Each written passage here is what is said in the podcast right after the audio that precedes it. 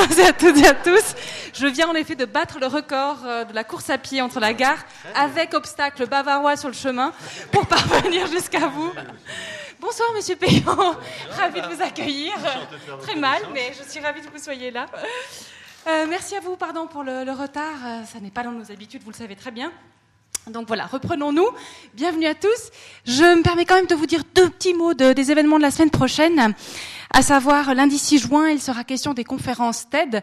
Vous connaissez peut-être euh, ces conférences qui sont euh, donc euh, qui sont c'est un phénomène qui est parti aux- des, États-Unis, qui s'est répandu à travers le monde. Donc des conférences courtes, sans interaction directe avec le public comme on peut le faire ici, mais néanmoins très intéressantes sur beaucoup de sujets liés à l'innovation, à la créativité, euh, à des parcours personnels aussi.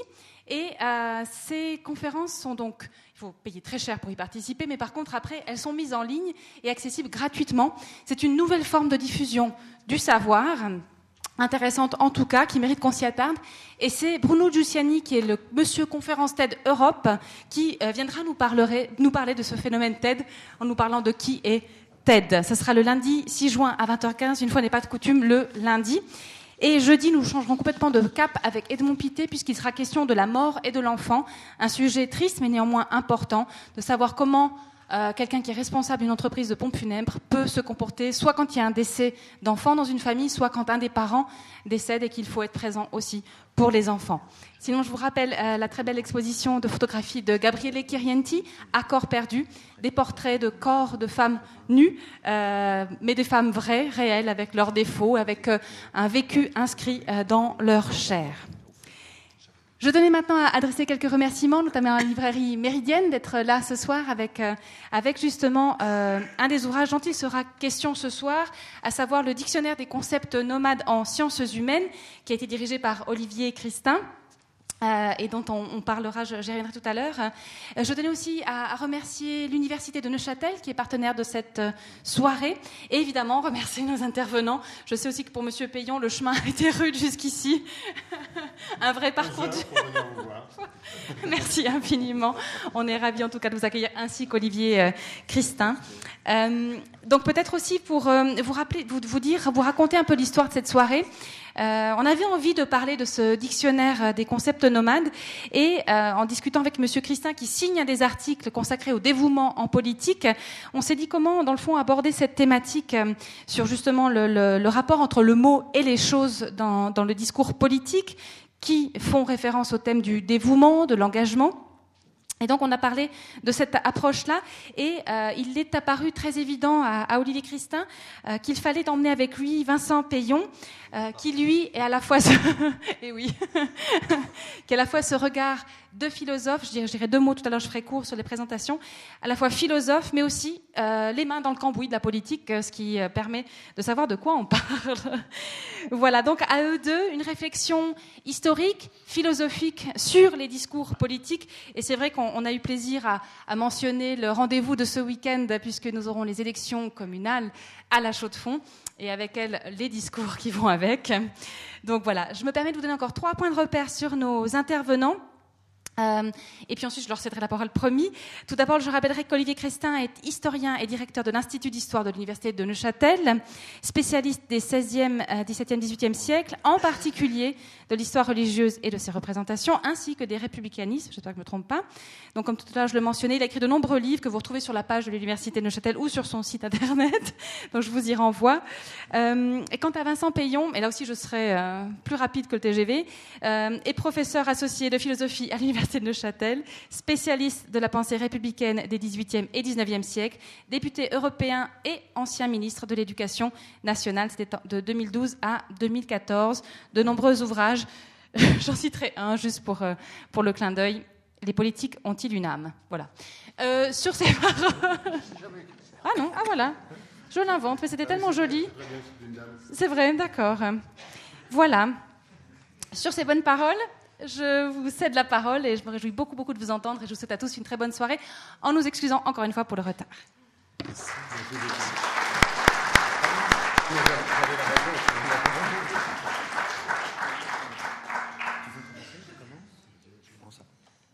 Alors je voudrais euh, commencer par vous remercier de, cette invitation, dire qu'on est très content avec euh, Vincent Payon. Je crois que ça va, je parle à peu près à la bonne hauteur, vous me direz.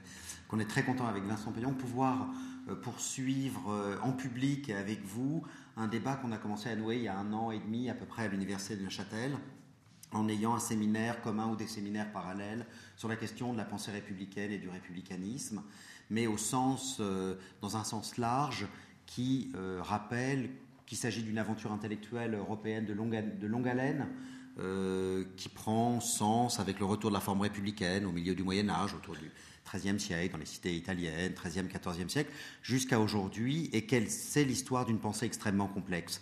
Et complexe à la fois dans ses objectifs, dans ses enjeux, et dans les rapports qu'elle entretient avec les euh, formes effective de sa mise en œuvre dans des gouvernements, dans des, expériences historiques particulières. Et donc c'était un dialogue entre un philosophe et un historien, au fond, puis entre un philosophe spécialiste des républicanismes 18e, 19e, 20e, et un, historien spécialiste de Jean Mort il y a très longtemps, euh, et des protestants du XVIe siècle, et qui étaient peut-être républicains, mais c'est pas sûr. Dans le cas de Luther, c'est pas tout à fait sûr. Et puis ce qui nous a rapprochés, et du coup c'est ça peut-être aussi euh, l'idée de la... Alors je ne sais pas comment je peux faire démarrer le, le, PowerPoint, même si j'aime beaucoup l'idée de qui est Ted. Ce qui nous a, ce qui nous a rapproché, ce qu'on peut peut-être euh, dire, euh, c'est.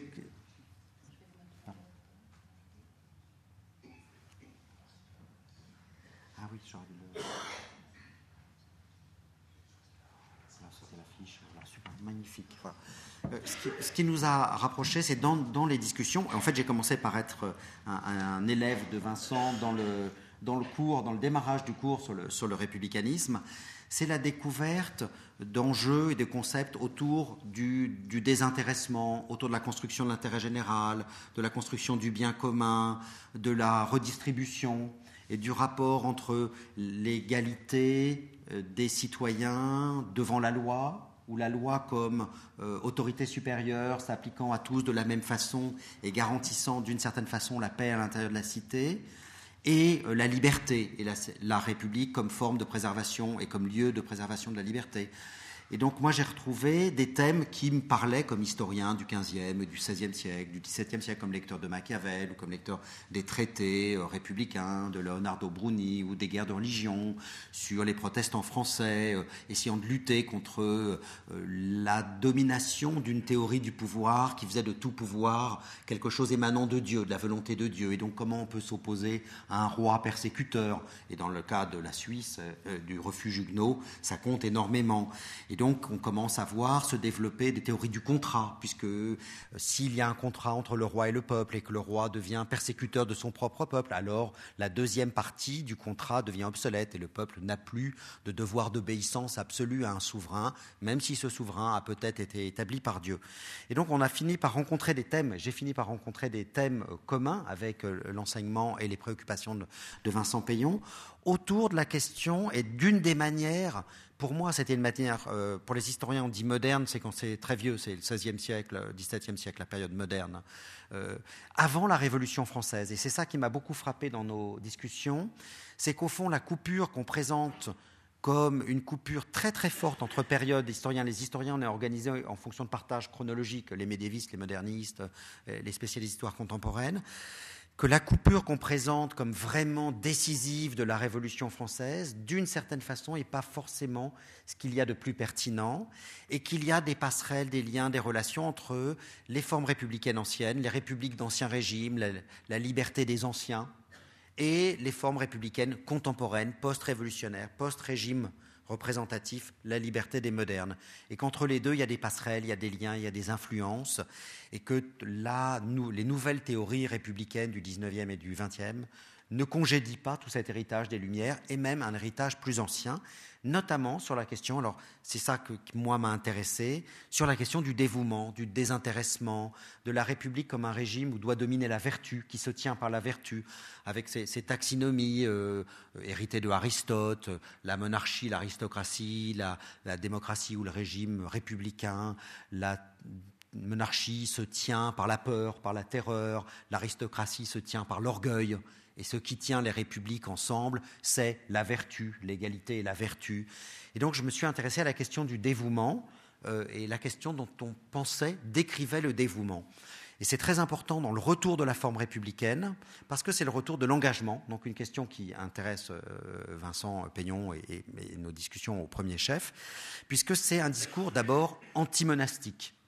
Qu'est-ce qui est mieux Le saint ou le moine qui reste dans son monastère et qui travaille toute sa vie à faire son salut, fait le salut d'une personne, ou celui qui met, comme euh, vous le disiez à l'instant, les mains dans le cambouis, prend des risques, sort de son rôle de sage ou de philosophe, prend le risque de s'engager dans la cité, mais prenant le risque de renoncer à ses intérêts propres, fait le salut de tous contribue au salut de tous en s'engageant dans la cité terrestre et pas seulement la cité céleste. Et donc, il y a des textes de Bruni, il y a des textes absolument magnifiques de Salutati, il y a des textes des grands humanistes de la Renaissance, et on trouverait au fond un peu la même pensée chez Machiavel, je pense, que c'est ce qu'il y a de plus noble, c'est la vita activa, la vie active au service de la cité, parce que là, c'est le vrai dévouement. C'est pas l'égoïsme monastique et euh, l'oisiveté de la vita contemplativa. Alors, c'est ça qui m'a euh, frappé. Et du coup, on a, euh, j'ai commencé à vouloir travailler en partant de, je vais montrer peut-être tout de suite ces blogs.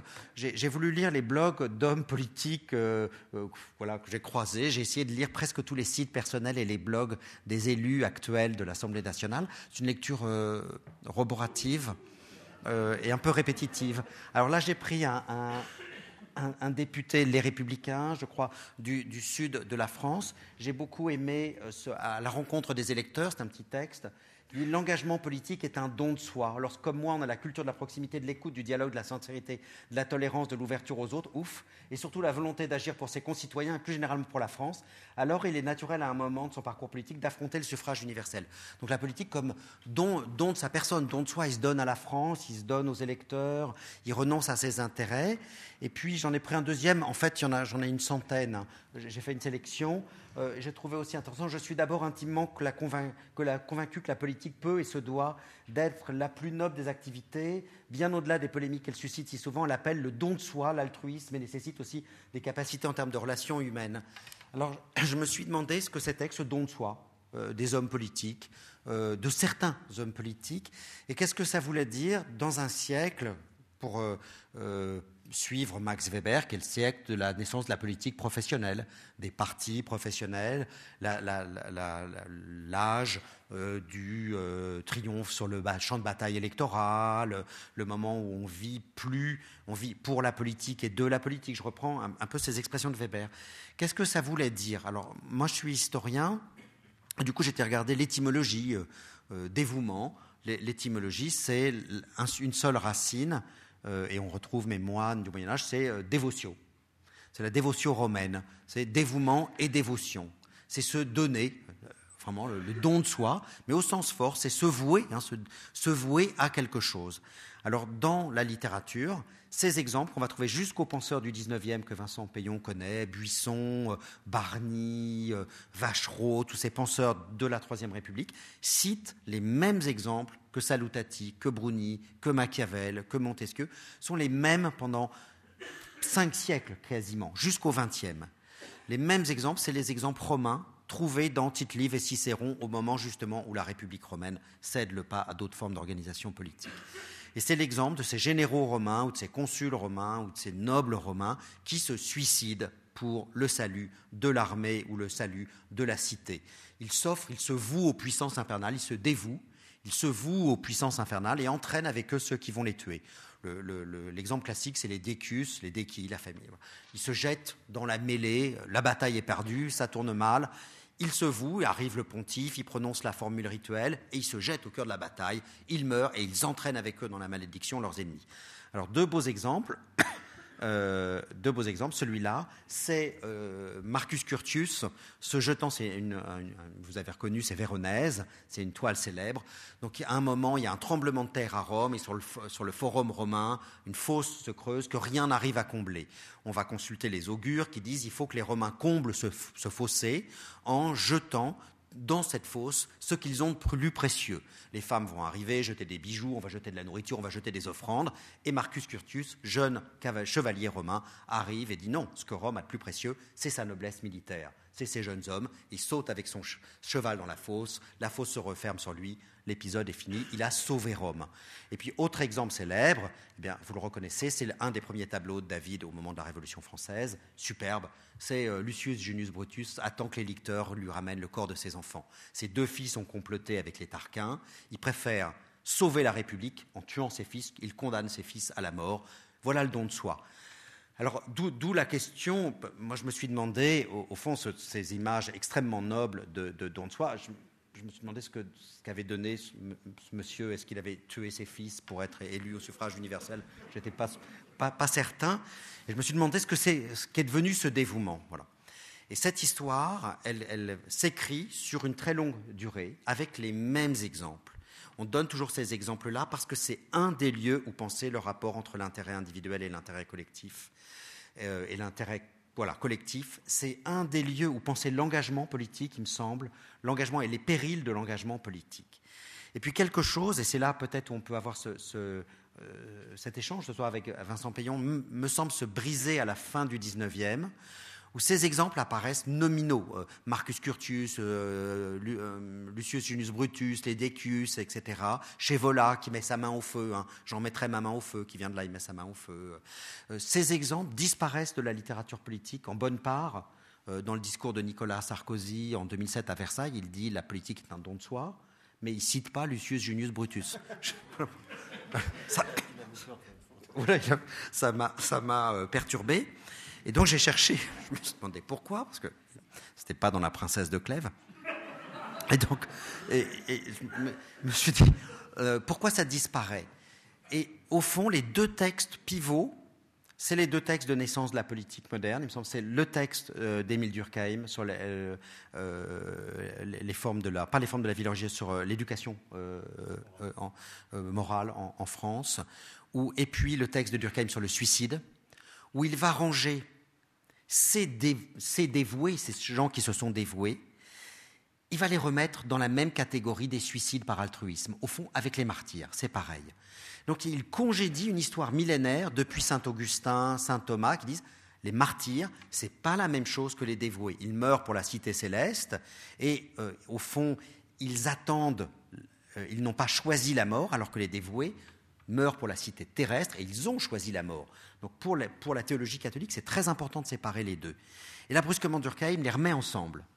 Et deux textes, donc du coup, ça pose un problème. Par exemple, aujourd'hui, quand on dit euh, les dessinateurs de Charlie sont les martyrs de la République. Euh, est-ce qu'on leur a demandé leur avis? Est-ce qu'ils étaient prêts à mourir pour une cité céleste? C'est un peu des, expressions qui posent des problèmes pour moi. Et, le deuxième texte pivot, c'est le texte de Max Weber sur le, politique, une conférence célèbre de 1919 dans le contexte dramatique de Weimar, où, Weber écrit sous pression à la fois de, la menace d'un coup d'État militaire et de la menace d'un coup d'État révolutionnaire. Au fond, euh, il sent la République extrêmement fragile. Et il développe une autre théorie du dévouement, c'est le dévouement politique à une cause, la construction des causes. Donc la construction de partis avec des programmes, avec le système des dépouilles, où le chef l'emporte sur le champ de bataille électoral et pourra remercier les militants qui l'ont servi. Donc il y a une dimension euh, adhésion charismatique, adhésion à une cause, construction d'une cause. Et il me semble qu'à partir de ce moment-là, les exemples romains disparaissent et sont remplacés par autre chose. Voilà. D'où l'effet un peu d'étonnement euh, qu'on peut avoir aujourd'hui devant la, résurgence d'une rhétorique qui ne s'appuie plus sur des exemples concrets et, qui me paraît une réponse euh, un peu inquiète euh, à, la question de la, morale et de la politique et à la question du quelle, est, quelle est la forme de construction de l'intérêt général aujourd'hui qu'on estime. Et donc c'est sur ça que je pensais qu'on pouvait un peu débattre. je, finis juste avec une, une pour, pour, dire que pour moi, la question du dévouement s'est déplacée de ces modèles romains vers d'autres formes qui existent encore aujourd'hui, qui existent en Suisse, euh, notamment qu'on trouverait ailleurs. Il me semble que ce discours de Durkheim, ce texte de Durkheim, ou ce, cette conférence de Weber sont exactement contemporains de l'apparition de nouvelles formes de protestation politique dans lesquelles les gens se mettent eux-mêmes en danger et mettent eux-mêmes leur intégrité physique en danger pour exhiber euh, le coût de la protestation politique. C'est par exemple la naissance et l'invention de la grève de la faim comme technique de protestation des suffragettes anglaises et des républicains euh, irlandais. Et la première qui fait ça, c'est en, 1909-1910, une suffragette anglaise. Elle est libérée, elle sort de prison au bout de 5-6 jours. Elle a eu 90 heures de grève de la faim, elle a été nourrie de force, c'est assez violent, elle a été nourrie qu'un tuyau d'arrosage, enfin, chose assez violente. Elle sort, elle fait une conférence, et dans la conférence, à sa conférence assiste Gandhi. Bien, je vais d'abord rebondir sur les, propos d'Olivier Christin, mais je vais essayer quand même de, euh, d'inscrire cette réflexion, ou peut-être cette méditation, parce que je ne suis pas préparé, donc c'est un peu le, jeu d'un dialogue, et, tant mieux, et d'un dialogue non platonicien, c'est on n'a pas l'impression qu'on connaît déjà les réponses avant par une réminiscence euh, euh, curieuse. D'abord, je suis très content d'être à la chaude fond, c'est la première fois que je viens. Et si j'ai souhaité euh, rejoindre Olivier Christin à Neuchâtel et travailler à Neuchâtel, c'était parce que j'avais travaillé il y a une vingtaine d'années, j'avais commencé des travaux euh, sur la naissance de la laïcité française et en gros euh, ces théories républicaines du 19e dont parlait Olivier. Et je me suis rendu compte que, à la Chaux-de-Fonds, dans le canton de Neuchâtel, sous le Second Empire, avaient été accueillis des gens, euh, en particulier, tu as cité ce nom, euh, Ferdinand Buisson, qui a beaucoup compté après, qui a été directeur de l'enseignement primaire pendant 20 ans, prix Nobel de la paix, fondateur du Parti radical et radical socialiste en France, et qu'il était venu ici. Que sa culture était celle d'un protestant euh, libéral, et que quand il est venu ici, il s'est retrouvé en relation, à cette époque, avec un certain nombre de gens. Ça va d'ailleurs éclairer peut-être, j'espère, euh, quand j'aurai fini ma boucle, euh, ton affaire de Durkheim, qui étaient des anarchistes, les fondateurs de la Première Internationale, et en particulier, bien entendu, Bakounine, qui venait sur votre canton, et toute cette tradition euh, extrêmement forte ici. Ça, c'est euh, à la fois une culture religieuse, une culture euh, philosophique, puisque Buisson euh, était philosophe, une culture politique, puisqu'ils étaient quand même des héritiers de la Révolution de, 1948, et ils préparaient le retour des républicains. Et ils étaient imprégnés de ce protestantisme libéral qui était à la limite, dans le fond, de l'évanouissement d'une religion instituée, et en lien radicaux, socialistes, anarchistes, avec toujours un souci euh, terrible, parce que le reproche leur était fait tout le temps, euh, de préserver les droits de la personne humaine et les droits de l'individu. Euh, la grande polémique, car dans le champ politique, il ne faut jamais prendre les thèses séparément, évidemment, de leur contexte et de leur contexte toujours polémique. La très grande difficulté des républicains, des socialistes, des progressistes au XIXe siècle, c'est qu'on les accuse, évidemment, d'un certain nombre de mots, et le mot principal, euh, euh, vraiment le reproche le plus terrible, c'est euh, dans le fond de, et, qui s'est accentué après évidemment avec le mouvement communiste, c'est de vouloir, dans le fond, dissoudre la liberté de la personne humaine dans un collectif, dans une communauté, ou de, sous le poids de l'État. Il y a quelque chose qui n'allait pas.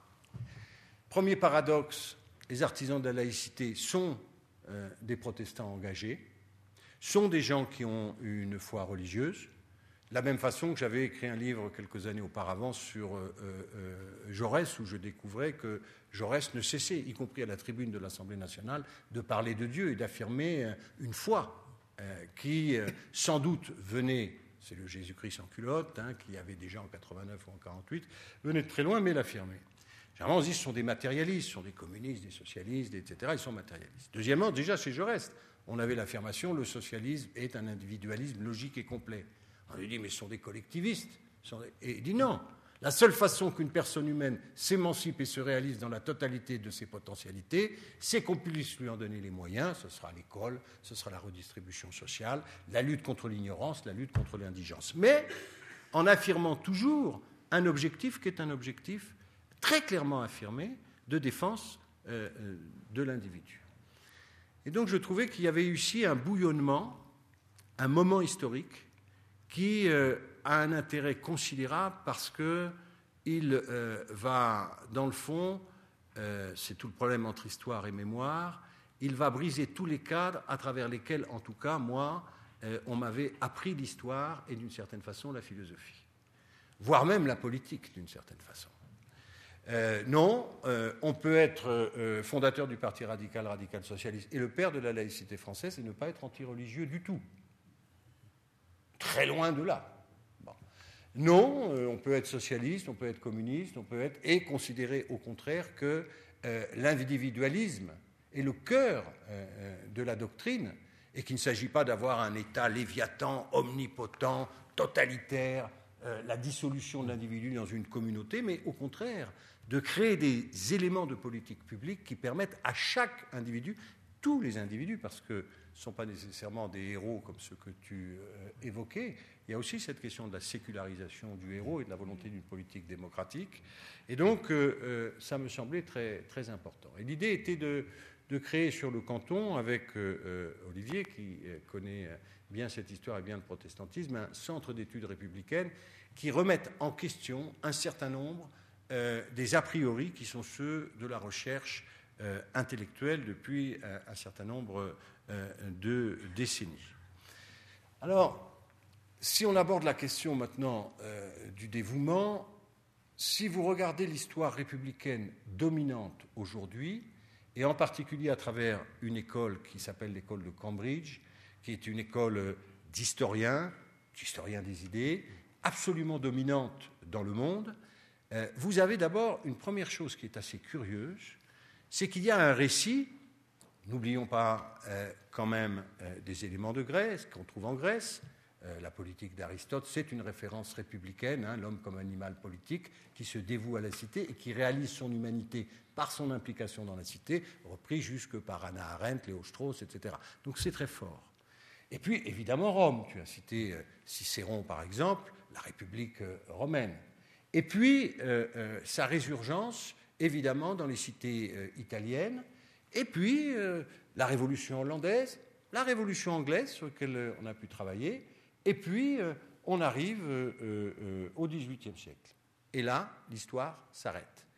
Donc, dans la plupart de ces universités américaines, anglo-saxonnes, nouvelle-zélandaises, australiennes, mais elles ont franchi la Manche, il y a aujourd'hui, depuis à, peu près les années 50, une euh, euh, école historique remarquable d'ailleurs, hein, je ne la critique pas, on, a à travers eux découvert et redécouvert énormément de choses, mais première chose, elle n'arrive pas à intégrer euh, ce qui se passe d'abord, je dirais, en France, ici, et deuxièmement, elle n'arrive pas à intégrer, et donc il y a une illusion, une illusion euh, du républicanisme, on va l'appeler français, qui a quand même des caractéristiques propres, y compris d'être un républicanisme social, avec une question sociale très virulente.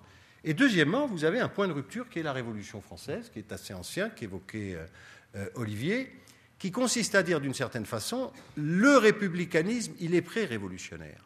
Car il s'est passé quelque chose euh, c'est qu'il y avait des modèles, en grec, latin, on reprend les mêmes héros, mais c'est l'idée effectivement d'un individu qui va, euh, et ce serait ça le républicanisme, qui va euh, entièrement, dans le fond, se dévouer à la cité jusqu'à être capable du sacrifice de sa vie. Et puis est né quelque chose qui s'appelle le libéralisme, qui est dans la Révolution française, c'est les droits de l'homme. Et là, nous changeons de culture politique, on passe de la liberté des anciens, comme disait Benjamin Constant, où je dois me sacrifier pour être libre à la communauté, à une liberté où c'est au contraire la société qui doit servir ma liberté individuelle. Et nous entrons dans le monde moderne. Mais nous ne sommes plus dans ce que ces gens-là appellent le républicanisme. C'est très, perturbant. Parce que quand on est très savant, on ne s'en rend pas compte parce qu'on a euh, le nez sur les choses et on est dans son interprétation. Enfin, pour moi, euh, Louis Blanc, euh, Constantin Péqueur, euh, les, premières sociétés des droits de l'homme de 1830, Ferdinand Buisson, Jean Jaurès sont des républicains. Pourquoi ne sont-ils pas dans cette histoire? Eh, Ils ne sont pas dans cette histoire pour deux raisons. C'est que le partage, vertu antique, qui domine le républicanisme, la virtu, bon, ça domine le républicanisme, liberté des anciens. Et puis, après la Révolution française, liberté des modernes, droits de l'homme, ben, est une division qui ne marche pas.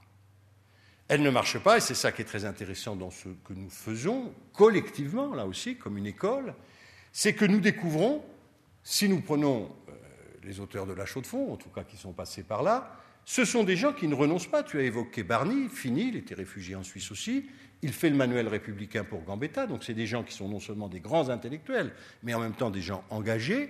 Et dans le manuel, vous avez à la fois en permanence une pensée très libérale, très libérale, les échanges commerciaux permettent le progrès des sociétés, il faut à tout prix défendre l'individu avec droit de résistance euh, à l'oppression, droit de révolte et même devoir de révolte s'il euh, y a oppression, etc., euh, etc. Mais en même temps, il écrit un chapitre sur le dévouement. Il faut quand même être capable de concilier l'intérêt général et l'intérêt particulier, etc.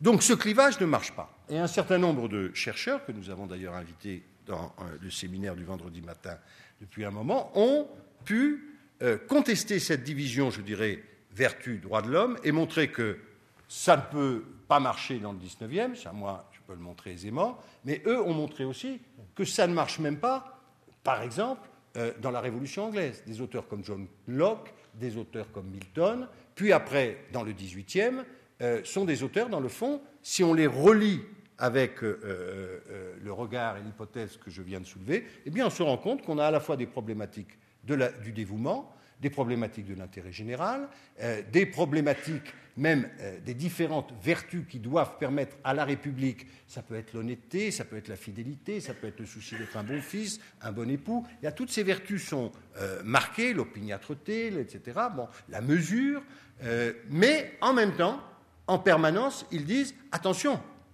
ça ne veut pas dire que nous retournons à Sparte. Nous n'avons pas comme modèle social, c'était le reproche qui avait été fait à Rousseau hein, parfois, en disant de soumettre entièrement l'individu au collectif. Non, nous faisons ça dans un but qui est bien celui, euh, en perspective, euh, de la libération individuelle. Alors vous voyez les enjeux politiques considérables qu'il y a derrière, puisque toutes les polémiques politiques qui appauvrissent toujours la pensée, mais qui en même temps en est l'expression depuis deux siècles, c'est cette, euh, cette opposition en disant euh, euh, Louis Blanc, Buisson, etc., affreux étatistes. Et l'individualisme, le libéralisme, il serait marqué sur l'échiquier politique, avec d'ailleurs une confusion libéralisme politique et libéralisme euh, économique. Donc il y a une contestation profonde de cette séparation historique et de cette école dominante. Et ça tourne bien entendu autour de la réinterprétation que l'on peut faire, par exemple, du dévouement, dès lors qu'on est dans cette articulation différente de la vertu et euh, des droits de l'homme. Et en même temps, on est dans, une autre question qui est éludée, et ils le reconnaissent maintenant, certains historiens de l'école de Cambridge, c'est que nous avons porté, la chaux de fond particulièrement, euh, au cœur de la question républicaine la question sociale. Et dans le récit que les historiens anglo-saxons font du républicanisme, la question sociale est quasiment absente. Ce qui change dans la conception de euh, l'individualisme porté, y compris par Durkheim, qui est aussi l'auteur d'un cours sur le socialisme, très beau cours sur l'éducation morale, mais sur le socialisme aussi, c'est l'idée que pour qu'un individu humain puisse se réaliser, eh bien, il a besoin d'éducation. Donc ce n'est pas l'éducation pour quelques-uns. Le grand combat, c'est l'éducation pour tous. Et pour que cette éducation soit accessible à tous, il y a peut-être intérêt à ce qu'elle soit gratuite, à ce qu'elle soit... Euh, euh, bon. Donc on voit déjà, c'est le combat du 19e. De la même façon, pour aller à l'école, même si elle est gratuite, si vous êtes totalement indigent, ça a été un problème terrible, même après, historiquement, euh, l'instauration de l'école gratuite est obligatoire. Je reviendrai sur laïque après. Mais enfin, si vos parents ont besoin de vous pour aller au champ, s'il n'y a pas d'argent à la maison, si on a le droit de travailler à 12 ans, si on peut, etc., eh bien, il y a beaucoup d'enfants, c'était une catastrophe dans, euh, au moins jusqu'à euh, les, années 30 du XXe siècle, euh, ben, les enfants ne viennent pas. Et donc, la question de l'ignorance qui vous permet d'exercer vos droits démocratiques, parce qu'il faut être capable de juger pour voter, il faut être capable de s'informer, il faut être capable d'argumenter, il faut être capable de ne pas être entre les mains, comme disaient nos républicains, du curé ou du châtelain mais de juger par soi-même. Euh, en même temps, il y a le thème social. Et ce thème social est totalement éludé euh, des questions euh, qu'évoquait avant Olivier et qui sont avant ces questions de dévouement, mais qui concernent malgré tout certaines classes sociales, pas les esclaves, pas les ignorants, pas les femmes, pas les etc. Bon, la question se pose là dans un cadre qui est totalement différent. Et donc on a un individualisme, et c'est tout l'enjeu intellectuel, qui suppose une puissance publique, qui suppose une solidarité, Oui, nous sommes libres, mais à condition d'être égaux. Et nous sommes égaux à condition d'être fraternels, c'est la devise républicaine. Elle porte exactement l'exigence que je décris. Et elle n'arrive pas à entrer, sauf si on a pu montrer dans le séminaire, avec Schultes et quelques autres, que même chez John Rawls, etc., il y a des références à la devise républicaine comme un véritable euh, modèle prescriptif, quand même, même pour les pensées anglo-saxonnes. Mais enfin, la devise républicaine, qui émerge dans la Révolution française, Robespierre lui-même est un individualiste. C'est exactement le contraire de. On nous dit la terreur, il veut zigouiller tout le monde. Si vous lisez Robespierre, ce que nous avons eu le bonheur de faire ensemble l'année dernière à Neuchâtel, on découvre des choses incroyables. Il est nourri de John Locke et de pensée libérale. Il passe sa vie à affirmer qu'il euh, doit y avoir des limites à la puissance du collectif. Et que ces limites, c'est toujours évidemment la liberté, la dignité de la personne humaine, etc. Donc on est dans quelque chose euh, qui, est, totalement différent de ce que l'on pouvait voir. C'est une nouvelle matrice, évidemment, euh, d'interprétation historique. Elle suppose un travail collectif, parce qu'en même temps, comme l'a très bien dit Olivier, non seulement euh, nous refusons, si nous voulons faire ce travail, les, dichotomies, les dualismes, les oppositions qu'on nous a données toutes faites, mais en même temps, on se retrouve dans le refus de cette coupure historique de 1789, et on va marquer des continuités qui jusque-là étaient absentes. Donc, c'est moins saisissant chez les philosophes, mais ils ont d'autres défauts, je vais y venir. Chez les historiens, c'est saisissant. Ils vous disent, moi je fais de l'histoire moderne, donc je ne fais pas d'histoire contemporaine, donc je m'arrête là. Bon, mais le type, il est né au 18e, il est mort au 19e, le type du 19e, il a lu un type du 18e, donc non, tu t'en occupes pas. Non, parce que moi, je m'arrête là. Alors je caricature, mais c'est quand même euh, euh, tout à fait organisé comme ça. Donc nous, notre système, il ne marche pas comme ça. Notre système, il ne marche pas comme ça. Nous avons besoin, Buisson, il fait sa thèse sur Sébastien Castellion. Dans Sébastien Castellion, il trouve une théorie de la liberté de Dieu qu'il emprunte à Charles Sécrétan. Si la créature que nous sommes doit être totalement libre, il faut que Dieu lui-même soit libre. C'est le thème de la création. Qui, d'une certaine façon, est pris aux Hébreux. Parce que quand j'entends euh, un certain nombre des choses que tu dis, ça vient aussi de ces débats qui ont été. Donc, commencer à vouloir couper Donc, nous avons besoin de toutes les compétences. Et c'est très amusant parce que si Olivier, qui est un immense spécialiste, vous le savez, 16e, 17e, lit un texte du 19e, il m'apporte des choses absolument incroyables que je n'ai pas vues dans le texte.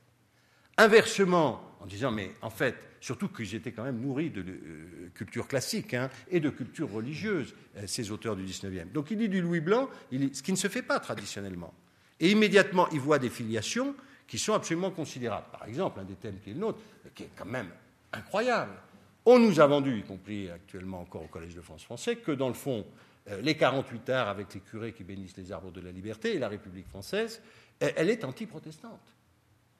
Donc c'est quand même très très très étonnant, parce que euh, euh, Buisson épouse, Louis Blanc épouse une protestante, explique que précisément le processus historique qui amène à la Révolution, il passe par la réforme, puisque la réforme va donner ce contact direct avec les textes et cette liberté, et ils ne font que le traduire dans la vie politique, par le suffrage universel et par le.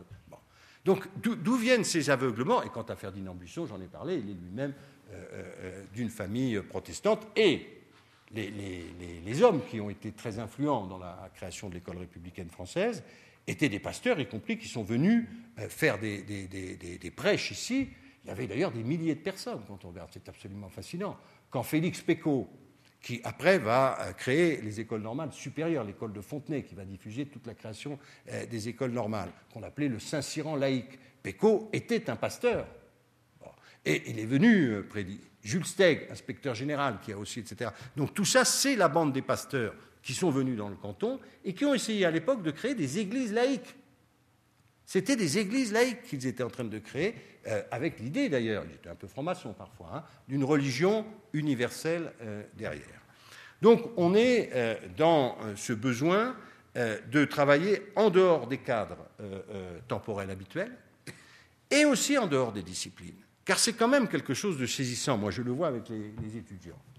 Si vous prenez le premier texte euh, euh, républicain euh, collectif français, 1832, exposé des principes républicains de la société des droits de l'homme, c'est un texte écrit par des philosophes.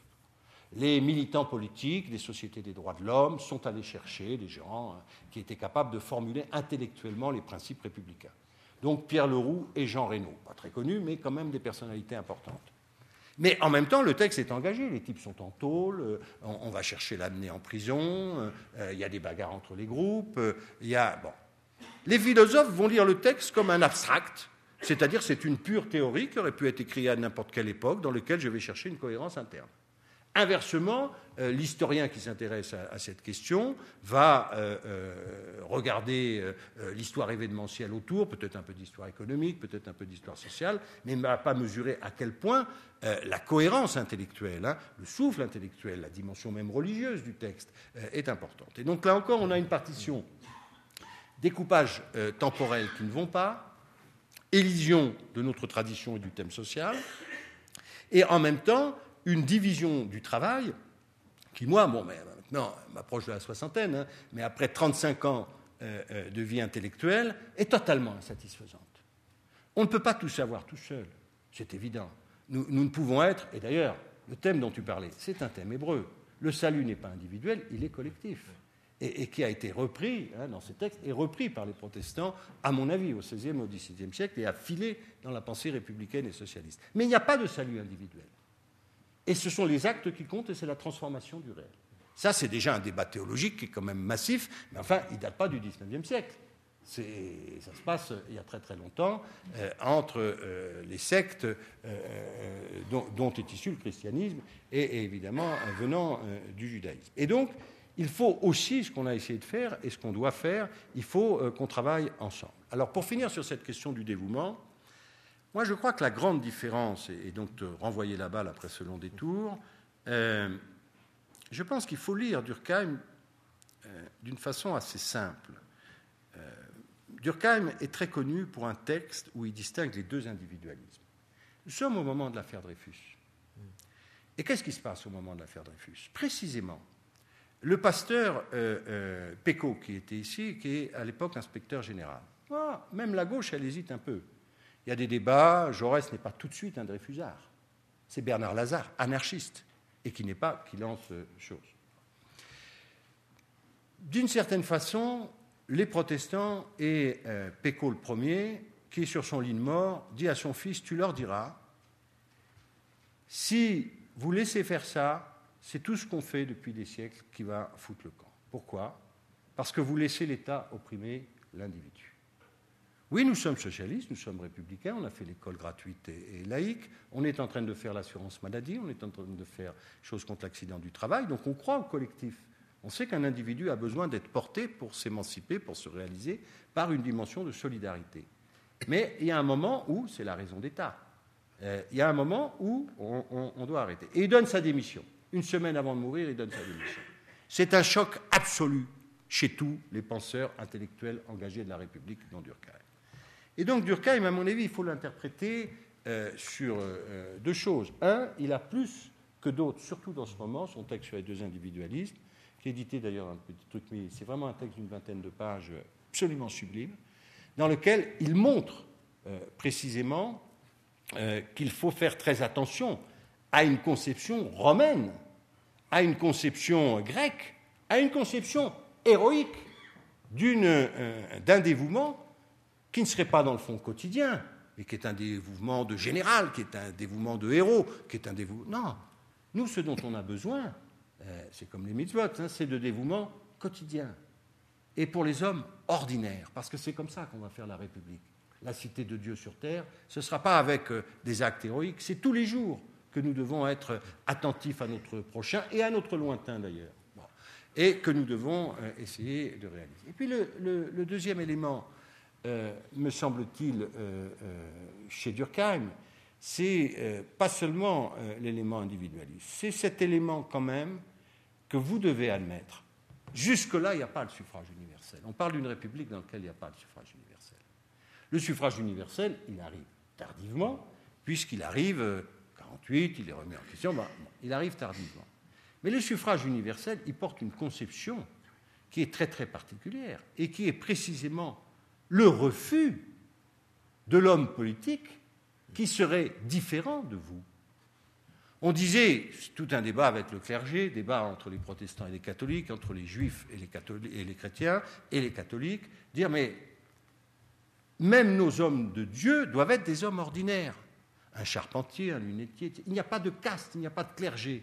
Et nous sommes tous finalement euh, nos propres euh, prêtres, où nous pouvons tous. Mais la démocratie porte cette idée. À partir de là, la conception que l'on a du dévouement, elle demeure, mais elle n'est plus du tout la même. Elle n'est plus du tout la même. Donc ce n'est pas un abandon du dévouement, c'est une forme, je dirais, de sécularisation politique du dévouement, ou on pourrait presque dire sécularisation démocratique du dévouement. Le dévouement, il n'est plus pour les hommes extraordinaires. je vous dis une chose, méfiez-vous des hommes extraordinaires. Ils sont nourris de la culture anti-Napoléon III. Évidemment, ils, ont une crainte absolue du sauveur. Le type qui vient et qui dit Les gars, suivez-moi, je vais vous sauver. Mais c'est une cata. Donc, ils sont dans une toute autre culture. Et d'ailleurs, je suis prêt à me. Bon. Donc, je crois qu'il y a cet élément où il faut qu'on accepte. Et ça, c'est un débat politique entre nous, parce que c'est un peu facile. Le pouvoir, c'est les autres en démocratie. Non. Justement, le jeu est terrible. C'est que, dans le fond, les hommes politiques sont le reflet. Ils ont été élus. Il y a des gens qui les ont élus. Bon. Et donc, on est dans un jeu où le dévouement, il est d'une certaine façon sécularisé. je pense que si tu t'attardes sur Durkheim, il faut euh, avoir ces, deux éléments euh, en même temps, c'est-à-dire son souci dans le contexte de préserver, surtout par, une sociologie holistique, de préserver un individualisme, et là c'est vraiment les textes de l'affaire Dreyfus, et puis deuxièmement, cette idée que oui, nous sommes des gens de dévouement, on va en parler, mais nous sommes dans un dévouement profane, dans un dévouement ordinaire, dans des miettes de dévouement. nous, ne prétendons pas euh, ni sacrifier Isaac, euh, ni sacrifier euh, nos deux fils, mais peut-être qu'au quotidien, nous avons des actes à poser, y compris des actes civiques. Un civisme qui n'est pas simplement tous les cinq ans quand on va voter ou tous les trois ans, mais un civisme qui, évidemment, est une action continue. Donc, je pense que on se retrouve dans une culture, dans le fond, où on doit concilier, dans la modernité, euh, le dévouement. On sent d'ailleurs qu'il y a une très grande demande, y compris de la jeunesse. La jeunesse se demande, se dévouer, c'est aussi à quoi hein, je peux me destiner euh, Qu'est-ce que je peux donner? Où est l'offrande? Bon, Où est l'appel, d'une certaine façon? Et puis, en même temps, oui, toujours, mais une chose auquel on ne veut plus qu'on touche. Ne touchez pas à la liberté d'un individu, sa liberté de conscience, sa liberté de choix, sa liberté d'orientation. Ça, c'est devenu. Alors qu'à l'époque, ça ne les gênait pas du tout. Hein. Ça torture, euh, euh, ça, apostasie, euh, ça oblige, etc. Là, nous, on ne veut plus de ça. Donc, on veut bien du dévouement, mais on ne veut pas du dévouement au prix du sacrifice de la liberté d'un seul individu, a fortiori celui qui ne pense pas comme nous. Parce que ceux qui pensent comme nous, c'est fastoche. Mais ceux qui nous heurtent, ceux qui nous dégoûtent, ceux avec qui on n'est pas d'accord, l'ennemi, alors c'est celui-là qu'il faut apprendre d'une certaine façon à respecter dans le cadre qui est le nôtre. C'est la difficulté euh, de l'exercice, mais c'est en même temps ce que, me semble-t-il, euh, l'histoire dominante, on va dire comme ça, n'a pas encore été capable de penser. Elle est revenue toujours à des, dualismes, des oppositions, des, ruptures qui ne cadrent pas avec le cheminement et l'évolution de ces pensées, et d'ailleurs n'arrive pas à les restituer. On n'arrive pas à restituer euh, ce lien ou cette pensée qui s'élaborait par ici dans ces années sous le Second Empire. On n'arrive pas à restituer telles qu'elles sont. On ment d'ailleurs sur ces pensées on les travestit. Les historiens ne sont pas seulement des hommes qui nous rappellent l'histoire, c'est des hommes qui nous la font oublier d'abord le plus souvent, parce qu'ils choisissent ce qu'ils vont reporter à notre mémoire. Et donc quand vous lisez l'histoire du 19e, c'est quelque chose d'absolument incroyable. C'est-à-dire qu'il y a vraiment un travail d'occultation, de travestissement, euh, euh, euh, de mensonge à l'égard d'un certain nombre d'auteurs. là, il y a une rectification à faire, et nos thèmes doivent permettre sans doute, et un travail collectif, d'y arriver d'ici une cinquantaine d'années. C'est le, temps qui nous reste. Euh, Ce soir Oui. moi, je suis très frappé. Mais, merci. Euh, je propose qu'on continue comme un, peu sous, cette forme de, dialogue. Je suis très frappé. On ne s'était pas dit tout ça. Hein. Ah bon? Non. si vous pouvez sortir, s'il vous plaît, on a des choses à se dire. Je suis très frappé par le, lien, euh, effectivement, ce, dévouement des héros et des généraux en temps de guerre et qui vont mourir pour la cité et ce dévouement au quotidien. Là, il y a un vrai glissement qui commence un peu 18e et qui est beaucoup lié au suffrage universel. Ça, c'est vrai. Enfin dans les textes que j'ai lus, hein, pas dans et, et, le lien que, tu as fait implicitement, moi je l'ai entendu comme ça, entre dévouement au quotidien, suffrage universel, construction des causes, faisons un geste pour l'environnement, un geste pour la planète, un geste contre la faim, ça, ça vaut la peine de s'engager pourquoi aujourd'hui, sans renoncer à la liberté d'un seul individu, et le sacerdoce universel du protestantisme? Euh, et au fond, j'avais jamais compris ça. Moi, j'avais lu, comme tout le monde, dans Malais, Isaac, les livres d'histoire de, du début du XXe, euh, les manuels, que un des fondateurs avec euh, Buisson, un des fondateurs de la Troisième République, il y avait Michel de l'Hôpital, mmh. que j'avais jamais compris pourquoi. au fond, qu'est-ce qu'il a. Et là, en t'écoutant, euh, au fond, je comprends beaucoup mieux le rôle fondamental du, protestantisme. Et du coup, depuis quelques mois, depuis qu'on fait ce séminaire, et puis que moi j'ai le séminaire euh, avec les, étudiants que je vois ici, sur, que nous saluons, que nous saluons euh, sur les républicanismes modernes, j'ai relu le Skinner, les fondations de la philosophie politique moderne, et j'ai relu tous ses chapitres sur le protestantisme, etc. Et je crois qu'en fait, on peut aller beaucoup plus loin. Bien sûr. On peut aller beaucoup plus loin, et qu'il y a un lien structurel qui n'est pas le lien euh, euh, Luther, euh, inventeur du droit de résistance ou inventeur de la liberté de la conscience, etc., mais que c'est un peu plus imbriqué que ça. L'un des liens que, que, tu, que, que, tu as souligné, c'est la, la, question qu'on voit chez Skinner là, sur la théorie du contrat, que les, premières théories du contrat, synalagmatiques avec obligations réciproques les uns des autres, c'est quand même dans les auteurs protestants liés à la persécution et à l'exil. C'est-à-dire à partir de quand on peut s'opposer, si tout pouvoir vient de Dieu, à quelles conditions on peut s'opposer à un pouvoir, et qu'est-ce qui fait? Parce que c'est, on peut dire chez Machiavel, il y a déjà chez d'autres, il y a une théorie de comment les monarchies dégénèrent en tyrannie. Mais qu'est-ce qui fait que dans la tyrannie, on a le droit de s'opposer? Tyran d'exercice, tyran d'usurpation Est-ce qu'on peut s'opposer à un roi légitime euh, de la même façon qu'à un condottière qui s'est emparé Là, il y a vraiment cette théorie du contrat qui me semble importante. La, deuxième chose, c'est vrai, c'est la reconnaissance qui n'est pas une théorie des droits articulée, mais enfin, ça pourrait se discuter. de on ne peut pas utiliser la violence pour contraindre les consciences. Ça ne marche pas, ça fabrique que des faux chrétiens. Alors, ça n'empêche pas Calvin euh, euh, hmm. de, de, condamner Servet ou de pousser. De... Mais quand même, globalement, et en Suisse, il y a vraiment cette histoire-là, qu'après la paix de Capelle, l'usage de la force pour contraindre les consciences, et, et dans le canton de Châtel, et ça marche plus. On, demande aux gens de se déterminer librement dans le cadre des parois sur le choix, parce que l'idée qu'on force les consciences, et c'est écrit dans les, traités euh, de paix suisses du, XVIe siècle, ça fabrique des faux chrétiens ou des hypocrites. Ça, fabrique des, euh, des nicodémites ou, des, gens qui ne croient plus en rien. Et puis alors, l'autre chose qui, me frappe, c'est ce, lien avec... Euh, pas de caste politique comme il n'y a pas de caste sacerdotale et qu'au fond nous sommes tous euh, amenés à un ministère sacré, euh, etc. Et alors je pense à, ça à propos des enjeux contemporains euh, et, des débats français formidables qu'on a eu dans les derniers mois sur déchéance de nationalité, etc. J'ai retrouvé ce texte de Michel de l'Hôpital où il dit avant le début des guerres de religion, même l'hérétique reste citoyen. Sur, sur, ce point, juste, mais c'est vraiment. Moi, je suis convaincu, d'ailleurs, ils écrivent leur histoire comme ça. Euh, la pensée progressiste, je veux dire euh, républicaine, euh, démocratique, sociale, elle est toujours et elle se donne comme filiation les hérésies.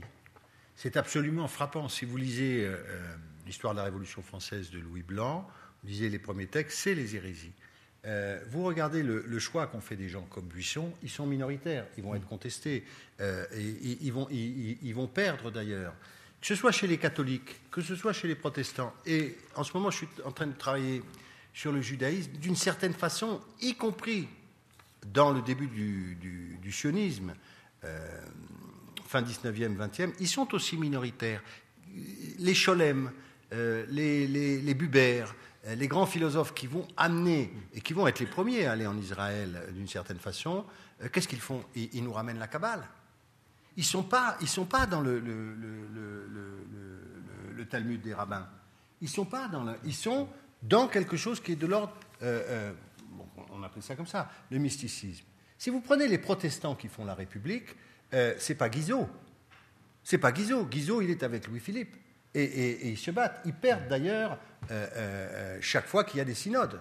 Ils sont mis en minorité. Et à la fin, encore en 1900, Buisson est obligé de dire, il y a eu des polémiques extraordinaires ici sur le canton, hein, euh, entre les protestants libéraux qui viennent et puis euh, des protestants plus orthodoxes. Mais chaque fois, euh, et on peut aller même plus loin, puisque à ces moments historiques, ils se rencontrent.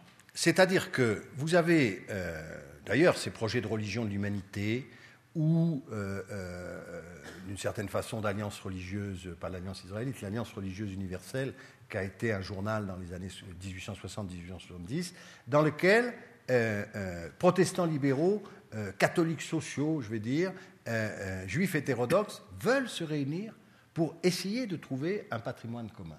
Or, ce patrimoine commun, on peut très rapidement le regarder. L'élément du clergé, ils sont toujours contre l'Église. Jaurès le dira d'ailleurs, l'Église a tué, Jaurès est catholique, hein, donc c'est un bon exemple de l'autre côté, chez les catholiques. Euh, eh bien, Jaurès dit, l'Église, elle est, c'est la lettre qui tue l'esprit. L'esprit vivifiant euh, du Christ est tué euh, par l'Église. Le Roux, qui était de culture catholique, dit toujours, il faut revenir au concile démocratique de la première Église, mm. etc. Bon, ok. Donc, et chaque fois, leurs héros vont être ceux qui se sont retrouvés considérés dans l'histoire comme, évidemment, euh, euh, des hérétiques. Alors, euh, c'est Jean Hus, c'est les révoltes paysannes, c'est Thomas Munzer, c'est les sectes kabbalistiques, c'est etc., etc. Mais quand on regarde, c'est un fond commun historique. Et là, il y aurait vraiment un travail à faire, c'est-à-dire de prendre à travers, disons, les trois voies, si on prend ces trois religions, et à ce moment-là, au 19e, c'est encore plus intéressant parce que c'est ce qu'on a appelé la Renaissance orientale. Ils essayent, y compris, euh, de récupérer euh, des éléments euh, de l'Orient. Bon. faut m'interrompre, hein, parce qu'après. alors je voulais, bah, peut-être sur la, religion, je, redirai un mot, mais il me semble, on, a, tu as beaucoup insisté sur le fait qu'on se libère des partages, ruineux, chronologique trop fort entre liberté des anciens, liberté des modernes, république de la vertu, république des droits, et que ça marche pas. Ça marche pas d'abord parce que on trouve des éléments euh, de république, des vertus, de la vertu, etc. dans euh, le 19e très très fortement, et on trouve chez des auteurs qu'on nous donne comme exemple de Sparte, euh, Robespierre, des éléments de, des droits et des droits de l'homme, etc.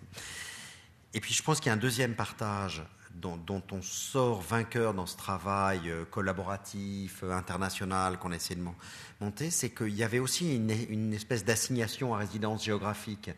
Que la théorie euh, de l'école de Cambridge, c'est quand même une théorie qui fait glisser la République des prolégomènes italiens vers un modèle atlantique, c'est les révolutions atlantiques, et c'est le républicanisme atlantique, la révolution anglaise, la glorieuse révolution anglaise, la révolution américaine. Et du coup, euh, disparaissent dans ces grandes fresques, comme par hasard, bah, disparaissent euh, les provinces unies protestantes, disparaissent la Suisse, disparaissent des, modèles qui sont pourtant extrêmement pertinents dans la construction républicaine au XIXe et, et au XXe siècle. Celle de république marchande, de type fédéraliste, avec des éléments de construction de démocratie directe et de participation populaire à la construction de la volonté générale, qui disparaissent dans ces, reconstructions. Et donc on arrive à une espèce d'épure qui veut tellement simplifiée qu'elle ne veut plus dire grand-chose. Et que l'intérêt du, séminaire, ce qui a fonctionné dans le séminaire, c'est qu'on a invité des spécialistes euh, de l'Angleterre euh, antérieure à la Révolution, à la, Glorieuse Révolution, des spécialistes euh, voilà, de l'Angleterre, la première moitié du, XVIIe siècle. On a invité des spécialistes de Florence au XVe siècle, a fait quelque chose d'absolument euh, passionnant. Des gens qui nous ont parlé aussi des révolutions napolitaines au XVIIIe et au XIXe siècle. On espère pouvoir avoir aussi des discussions sur euh, le contexte postcolonial, par exemple dans l'effondrement de l'empire colonial espagnol au moment du blocus continental, ce qui, ce qu'il advient des anciens territoires d'Amérique latine, qui deviennent des formes républicaines inédites. il me semble qu'il y a aussi cette, déprovincialisation du débat, que la République, ce n'est pas une, aventure exclusivement française ou exclusivement atlantique, que c'est fait d'échanges, d'exil, de, rencontres. Je ne crois pas que, tu vois, ce n'est pas une provincialisation, c'est que je pense que euh, rien ne se change plus vite que l'immuable passé. Je pense que euh, l'affaire, elle est vraiment euh, politique. L'histoire est écrite par les vainqueurs. Donc, euh, euh, euh, lorsque nous essayons d'accoucher d'une autre histoire, c'est que nous voulons donner essayer de permettre un autre avenir. En réalité, c'est ça. Nietzsche disait la parole du passé est toujours parole d'oracle. En fait, on est obligé, disait Marc Bloch aussi, on est obligé de faire tout ce travail pour nous redonner une possibilité d'aller de l'avant. Parce que les ressources, là, elles sont épuisées. Mais euh, tu as raison dans ce que tu dis, mais je pense que cette histoire est politiquement dominante. Mm. C'est une histoire anglo-saxonne qui correspond à un moment de domination euh, et qui est d'ailleurs très affligeant pour nous. Parce que moi, ce qui m'avait beaucoup surpris, euh, évidemment, puisque je suis un 19e français, on va dire comme ça, parce qu'en fait, au départ, je suis un prof de philo, mais après, j'ai fait l'histoire des idées du 19e. Je sais pas. Mais il n'existe pas. Non seulement nous les traitons mal nous-mêmes, donc il y a peut-être des raisons pour lesquelles les autres s'y intéressent moins, c'est que nous les traitons mal nous-mêmes. Euh, euh, mais malgré tout, ils les ont tout à fait sortis. Et moi, ce qui m'étonne, c'est que Bon, on sort quand même d'un moment de, domination, on n'est pas sorti d'ailleurs d'un moment de domination absolue, d'un ultralibéralisme, on va dire. Ou Mais quand on regarde un certain nombre d'évolutions de l'école de Cambridge ces dernières années, ils sont prêts à bouger. Hmm. Parce qu'ils sentent que leur propre modèle ne va pas du tout. Bon. Euh, Lorsqu'ils opposent vertu et liberté euh, euh, aux droits de l'homme, aux libertés des anciens, libertés des modernes, ça a une signification immédiatement politique. Et on voit bien laquelle. Et ils évacuent en même temps la question sociale. C'est pour ça que j'ai beaucoup insisté tout à l'heure. Moi, j'étais très frappé par un article dans le bouquin qui est sorti l'année dernière d'un type de l'école de Cambridge qui s'appelle Wright, et qui dit oui, on a finalement, et dans cette école, on a traité la République, mais pas la République sociale. Or, pour nous, la République, elle est démocratique et sociale on n'arrive pas à séparer les deux. Après, on peut mettre des nuances, plus ou moins, etc.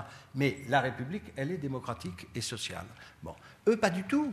La question sociale ne se pose pas de façon prévalente euh, dans euh, la question. On peut poser la question de l'organisation des pouvoirs, on peut poser la question de la loi, on peut poser la question du dévouement, on peut poser la question de. Mais et il y a un aspect dans ce que tu as dit euh, sur lequel je n'ai pas assez insisté. tes modèles sont des modèles de généraux. Ce sont des modèles militaires. Sparte est une cité euh, euh, en guerre. Le modèle est nos amis Durkheim euh, parmi d'autres, et là sur votre canton, mais aussi Lausanne, etc., c'est les congrès de la paix et de la liberté. Ces buissons dénonçant les livrets. Ils sont pacifistes. Ils en ont marre, ils ont eu les guerres napoléoniennes, on va se taper après, d'ailleurs, les pauvres, hein, ça n'a pas bien marché, mais enfin. Donc, ils sont du côté de. Moi, je ne prends pas comme héros un général qui attaque les autres, ça, c'est absolument. Donc, dans cette conception cosmopolitique qui a quand même émergé dans le moment de l'Aufklärung, nous avons là un héritage extrêmement fort dans la pensée de gauche, extrêmement fort ici. C'était fondamentalement des pacifistes. Tous les congrès de la paix et de la liberté, séparez pas les deux. Le droit des nations à disposer d'elles-mêmes, donc le, printemps des nationalités, et en même temps l'organisation de tout ça. Donc ça, c'est aussi un élément très important, parce que quelqu'un comme Durkheim, tradition très particulière Durkheim, mais qui se retrouve, euh, euh, donc disons, on va dire, euh, fin 19e, début 20e, il est absolument habité par cette question qui est absolument fondamentale depuis la guerre de 70. Elle est revenue avec une virulence invraisemblable depuis la guerre de 1870. Tout, tout change dans, dans, la pensée des intellectuels après la guerre de, de, 70, y compris vécu comme humiliation. Et donc ce thème est quand même très important parce que ce dévouement des grands généraux ou des, inspirés. Euh, non, ça ne marche pas non plus parce que ça ne peut pas être un modèle. Je ne veux pas enseigner aux enfants, je ne veux pas enseigner un modèle où euh, le héros est un général euh, qui va partir à la conquête ou à la bagarre, ou etc. Ce n'est pas leur modèle. À la rigueur, je prendrais comme modèle, à l'époque, d'ailleurs c'est drôle de dire les hussards, mais ils essayent d'avoir des héros de substitution. Le héros de substitution, ça peut être euh, euh, le professeur, ça peut être, etc. Bon, euh, mais ce n'est pas l'officier, le, militaire, le général, le dirigeant. Et je pense que là aussi, on est quand même sur quelque chose qu'on mesure mal aujourd'hui, enfin on le voit quand même, c'est une dictature de l'opinion. C'est une dictature, alors avec Internet, c'est formidable, chacun a son avis sur tout. Donc, malgré tout, après, on peut toujours dire les dirigeants, les dirigeants, mais il y a très longtemps qu'on a désacralisé les dirigeants. C'est une question qui est. Euh, bon. Euh, bon. Oui. Alors ça je, ça, je suis absolument d'accord sur, sur, ce glissement des, héros militaires exceptionnels en situation de crise à des héros ordinaires dans la vie civique déjà. Euh, et ensuite à des héros qui ne sont pas ceux qui viennent sauver la cité en période de danger. Euh, la cité menacée, c'est vrai que c'est un, changement.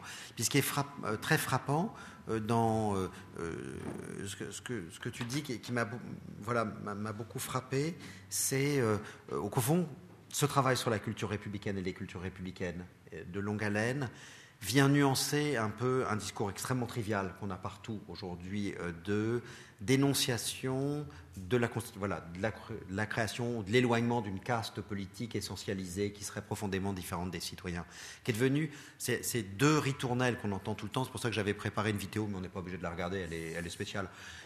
C'est la dénonciation de la langue de bois et de la dénonciation de la classe politique, qui sont devenus des discours absolument, euh, quasiment obligés il y a des générateurs de langue de bois qui fabriquent de la langue de bois. Il y a, un film euh, ethnographique sur un facteur de langue de bois dans la région qui, qui la fabrique, qui va choisir lui-même les arbres. Et il y, a, un petit film qu'on a trouvé d'un. Euh, peut-être on peut la montrer, ou après tout, je sais pas. Et c'est vrai que c'est lassant parce que ça, ça euh, ramène. Voilà, je trouve que ça finit par être assez pauvre et que c'est pas la, c'est pas la question. moi, enfin, mon sentiment, c'est que beaucoup plus que pauvre. C'est c'est beaucoup plus que pauvre, c'est extrêmement. Enfin, c'est peut-être le débat qu'on aura. C'est vraiment le, moment où on est dans euh, la mise en question de la démocratie. Ce qui n'exonère pas hein, les partis ou les, etc., ou nos institutions. Allez-y, allez-y.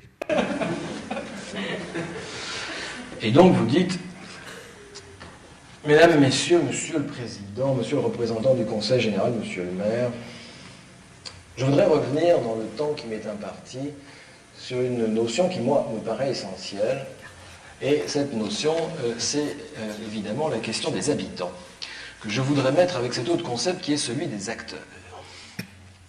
Si nous voulons considérer les habitants comme des acteurs, c'est-à-dire réaliser avec eux un authentique diagnostic partagé qui prenne véritablement en compte la dimension interculturelle, alors, à l'heure de la décentralisation, ce que nous appelons encore citoyenneté doit nécessairement s'inscrire dans une proximité, parce que la question démocratique est tout entière contenue aujourd'hui dans celle de la préservation du lien social, et à l'heure de la mondialisation, c'est désormais l'espace du local qui est l'espace euh, du partenariat que nous devons, que nous devons tisser de solidarité, faute de quoi Faute de quoi, lorsque nous demandons aux gens de faire des projets, eh bien, euh, il n'y aurait, à l'issue de ces projets, ils n'entraîneraient, si vous voulez, aucune espèce de développement.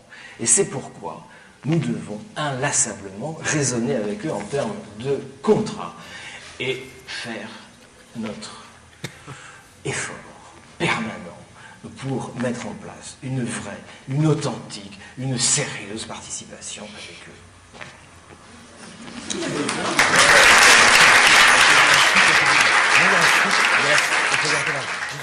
Mais je dire.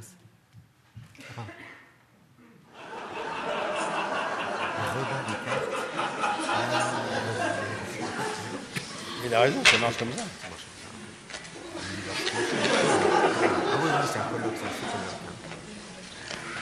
Cette euh, deuxième chose, c'est que, comme l'a fait remarquer un intervenant précédent, si la question de la démocratie euh, avec euh, l'impératif de développement qui est le nôtre aujourd'hui doit prendre en compte la dimension interculturelle lorsque nous montons des projets avec les habitants dans des relations de proximité, c'est parce qu'à l'heure de la mondialisation, euh, ce que nous appelons citoyenneté, eh bien, désormais, doit s'inscrire dans une décentralisation qui intègre un authentique diagnostic partagé à l'échelon du local, faute de quoi ce que nous appelons lien social et qui n'est rien d'autre en définitive que la vieille question de la participation, euh, ne se réaliserait sous la forme d'aucun contrat, c'est-à-dire ne prendrait pas en compte euh, la question des acteurs eux-mêmes. Et alors, si nous parlons de solidarité, est-ce que ça n'est pas en définitive, c'est amusant, de partenariat que nous devons parler?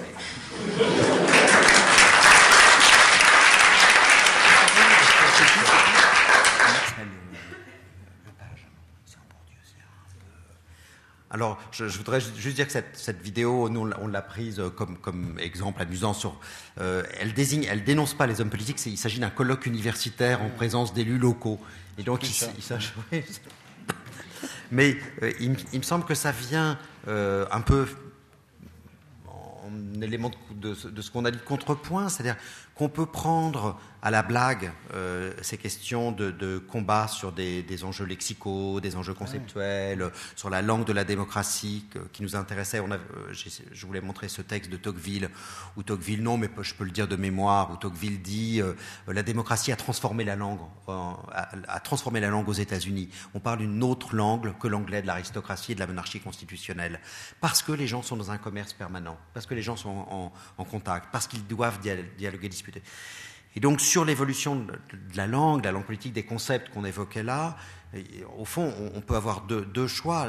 L'un, c'est euh, d'en rire ou de dire c'est, c'est ridicule, c'est néologisme, le Brexit, Grexit, euh, euh, islamo, radicalisme. Qu'est-ce qu'on pourrait avoir encore On en a plein en ce moment.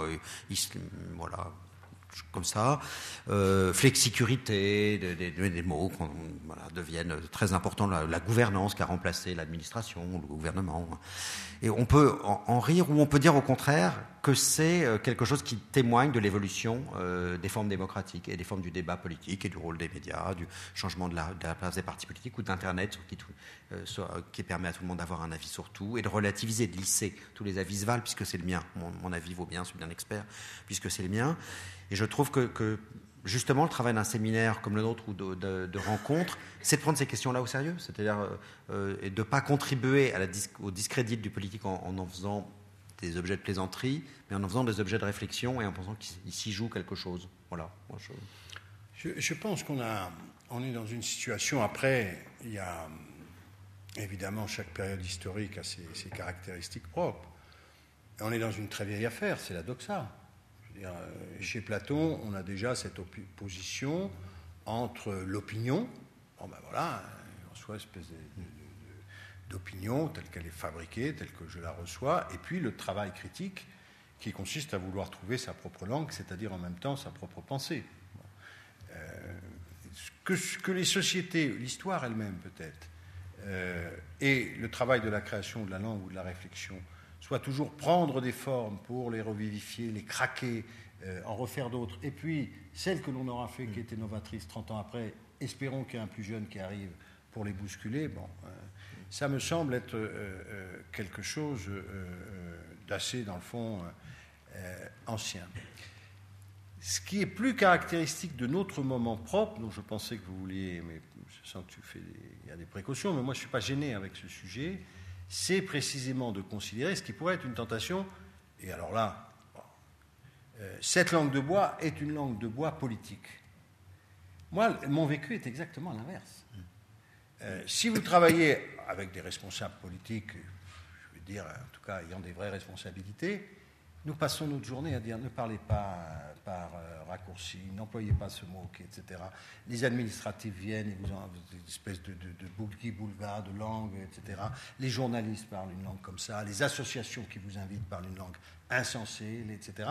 Et le politique, et, moi je l'ai vu en tout cas pour les, les plus notables d'entre eux, c'est toujours un travail assez socratique de dire non, euh, est-ce qu'on peut s'exprimer, est-ce qu'on peut se comprendre, quel est ton argument, quel est...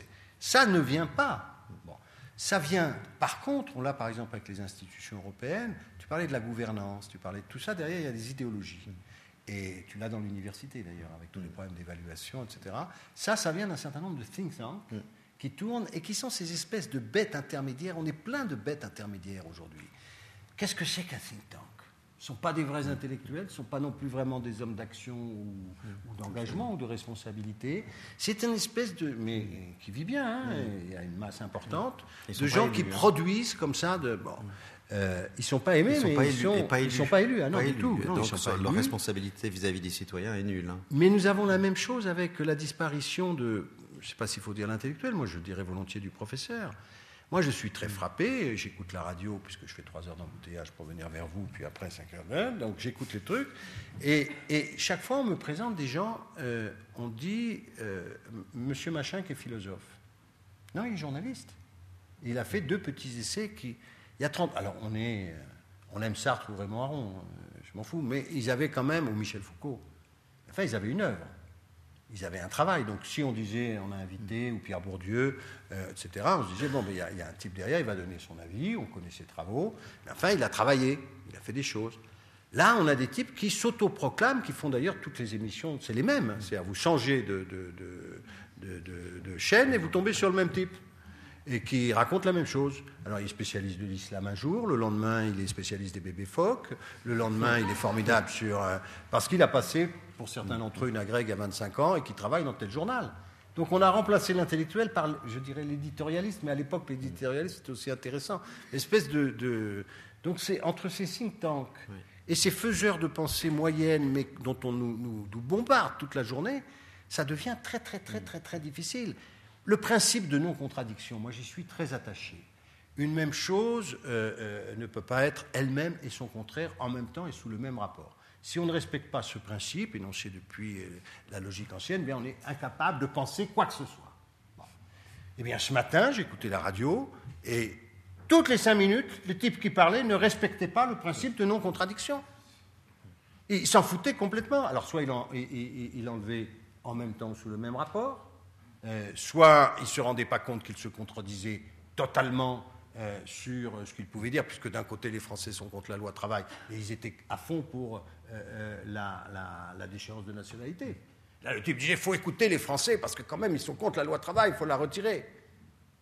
Et puis après il disait oui, mais il fait que des conneries avec euh, la loi sur la, déchéance de nationalité. Les Français étaient pour, c'est pour ça qu'il l'a fait d'ailleurs. Donc je ne dis pas que l'autre a raison, hein. Je pense même le contraire. Mais malgré tout, on voit, c'est absolument incroyable. Donc on est dans un univers permanent où l'exigence minimum, qui est quand même de ne pas se contredire soi-même dans la même phrase, euh, ou alors dans le même paragraphe, n'est même pas respecté. Et avec des types dont on ne sait pas qui c'est.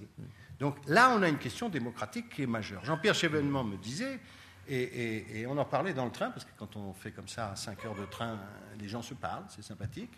Donc euh, on parlait de ça avec des gens euh, qui étaient très... Moi j'ai eu un problème à l'éducation nationale. Tout d'un coup, les parents ne voulaient plus vacciner leurs enfants. C'est parti comme un truc de fou. Donc, quand vous êtes euh, à peu près normal, parce que enfin, je ne prétends pas être normal d'ailleurs, hein, mais enfin, en tout cas, on m'a éduqué à, je ne suis pas médecin, imaginez-vous. Donc, dans ces cas-là, je consulte des professeurs de médecine, une autre autorité de santé, je dis voilà, ces gens disent qu'il y a un problème. Euh, est-ce que c'est sérieux? Et là, vous avez l'unanimité des médecins. Tous, tous, tous, tous, qui vous disent, bon, ça, hein, mais ça dont vous parlez, c'est très grave s'ils ne vaccinent pas leurs enfants. Ça peut poser des tas de problèmes, et d'ailleurs, on commence à avoir à nouveau des sujets. Oui, mais il y a un million de types qui signent des pétitions pour dire. Parce qu'ils ont entendu que, un charlatan, un machin, un truc, etc. Donc on est dans une construction euh, du y compris avec ce que tu disais tout à l'heure, c'est-à-dire euh, cette idée que nous pouvons être les experts de tout. Bon. D'ailleurs, quand vous êtes connu dans un domaine, c'est tout à fait étonnant. Les types vous appellent, je me souviens de Georges Charpak, prix Nobel de physique, il me dit c'est curieux, personne ne m'a jamais adressé la parole. Mais le jour où j'étais le même, hein, à Genève, au CERN, c'était le même type. Il a eu le prix Nobel, tout le monde lui a parlé, l'a invité à dîner, euh, l'a emmené, etc. Et lui a demandé son avis. Mais il me dit, c'est incroyable, il m'appelle toute la journée, je suis bon sur un certain aspect de physique. Euh, Mais alors on m'appelle dès qu'il y a un sujet, la fonte des glaces, euh, la dette française, le problème des, perturbateurs endocriniens, etc. Dit, Monsieur Charpak, vous voulez pas faire à midi le journal parce qu'on voudrait vous poser une question sur c'est quand même un sujet qui est extrêmement troublant. Et, me disait, je pense que cette affaire, qui pour un philosophe, c'est l'affaire du sophisme, c'est l'affaire de la doxa. Euh, on a construit tout ce qu'on a construit, euh, y compris avec l'école quand même, hein, l'esprit critique, euh, le travail, autour d'une institution de l'humain qui passe par une pensée critique capable d'interroger, de dialoguer, de chercher ses références, de les exhiber, de respecter un certain nombre de... Et là, on a l'impression que et qu'on a laissé mettre en place avec des intérêts financiers considérables derrière, personne n'est aveugle, quelque chose qui est beaucoup plus grave qu'on ne le croit.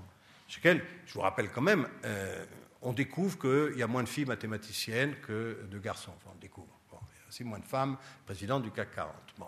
Des études assez euh, indiscutables sont faites pour montrer qu'évidemment, euh, il y a aussi dans les attitudes des professeurs des attitudes différentes dans la classe à l'égard des filles et des garçons dans certaines disciplines. Et les savants, comme d'autres, nous disent c'est un problème majeur, il faut qu'on essaye d'éduquer quand même euh, euh, à déconstruire ces, euh, discriminations. Mais enfin, le mouvement est parti comme quoi, moi, rigoriste et père de quatre enfants, je demandais aux petites filles de faire pipi debout, j'habillais les, petits garçons avec des jupes, je, refusais. Mais j'ai vu des gens qui y croyaient profondément. Des gens qui venaient en larmes, des femmes qui venaient, qui m'attendaient devant les écoles, qui me disaient Monsieur Pillon, vous ne pouvez pas faire ça. Je dis Qu'est-ce que je ne peux pas faire? Vous ne pouvez pas habiller mon petit garçon, etc. C'était parti, Internet, machin, etc. Une espèce de, boule comme ça qui s'en va, et sur lequel euh, on n'arrive pas à, lutter. Donc cette question, elle est très importante, parce que dans le fond, on est dans un système qui dit euh, c'est les politiques. Et c'est les politiques, c'est-à-dire que nous sommes avant la République. C'est pas chacun d'entre nous.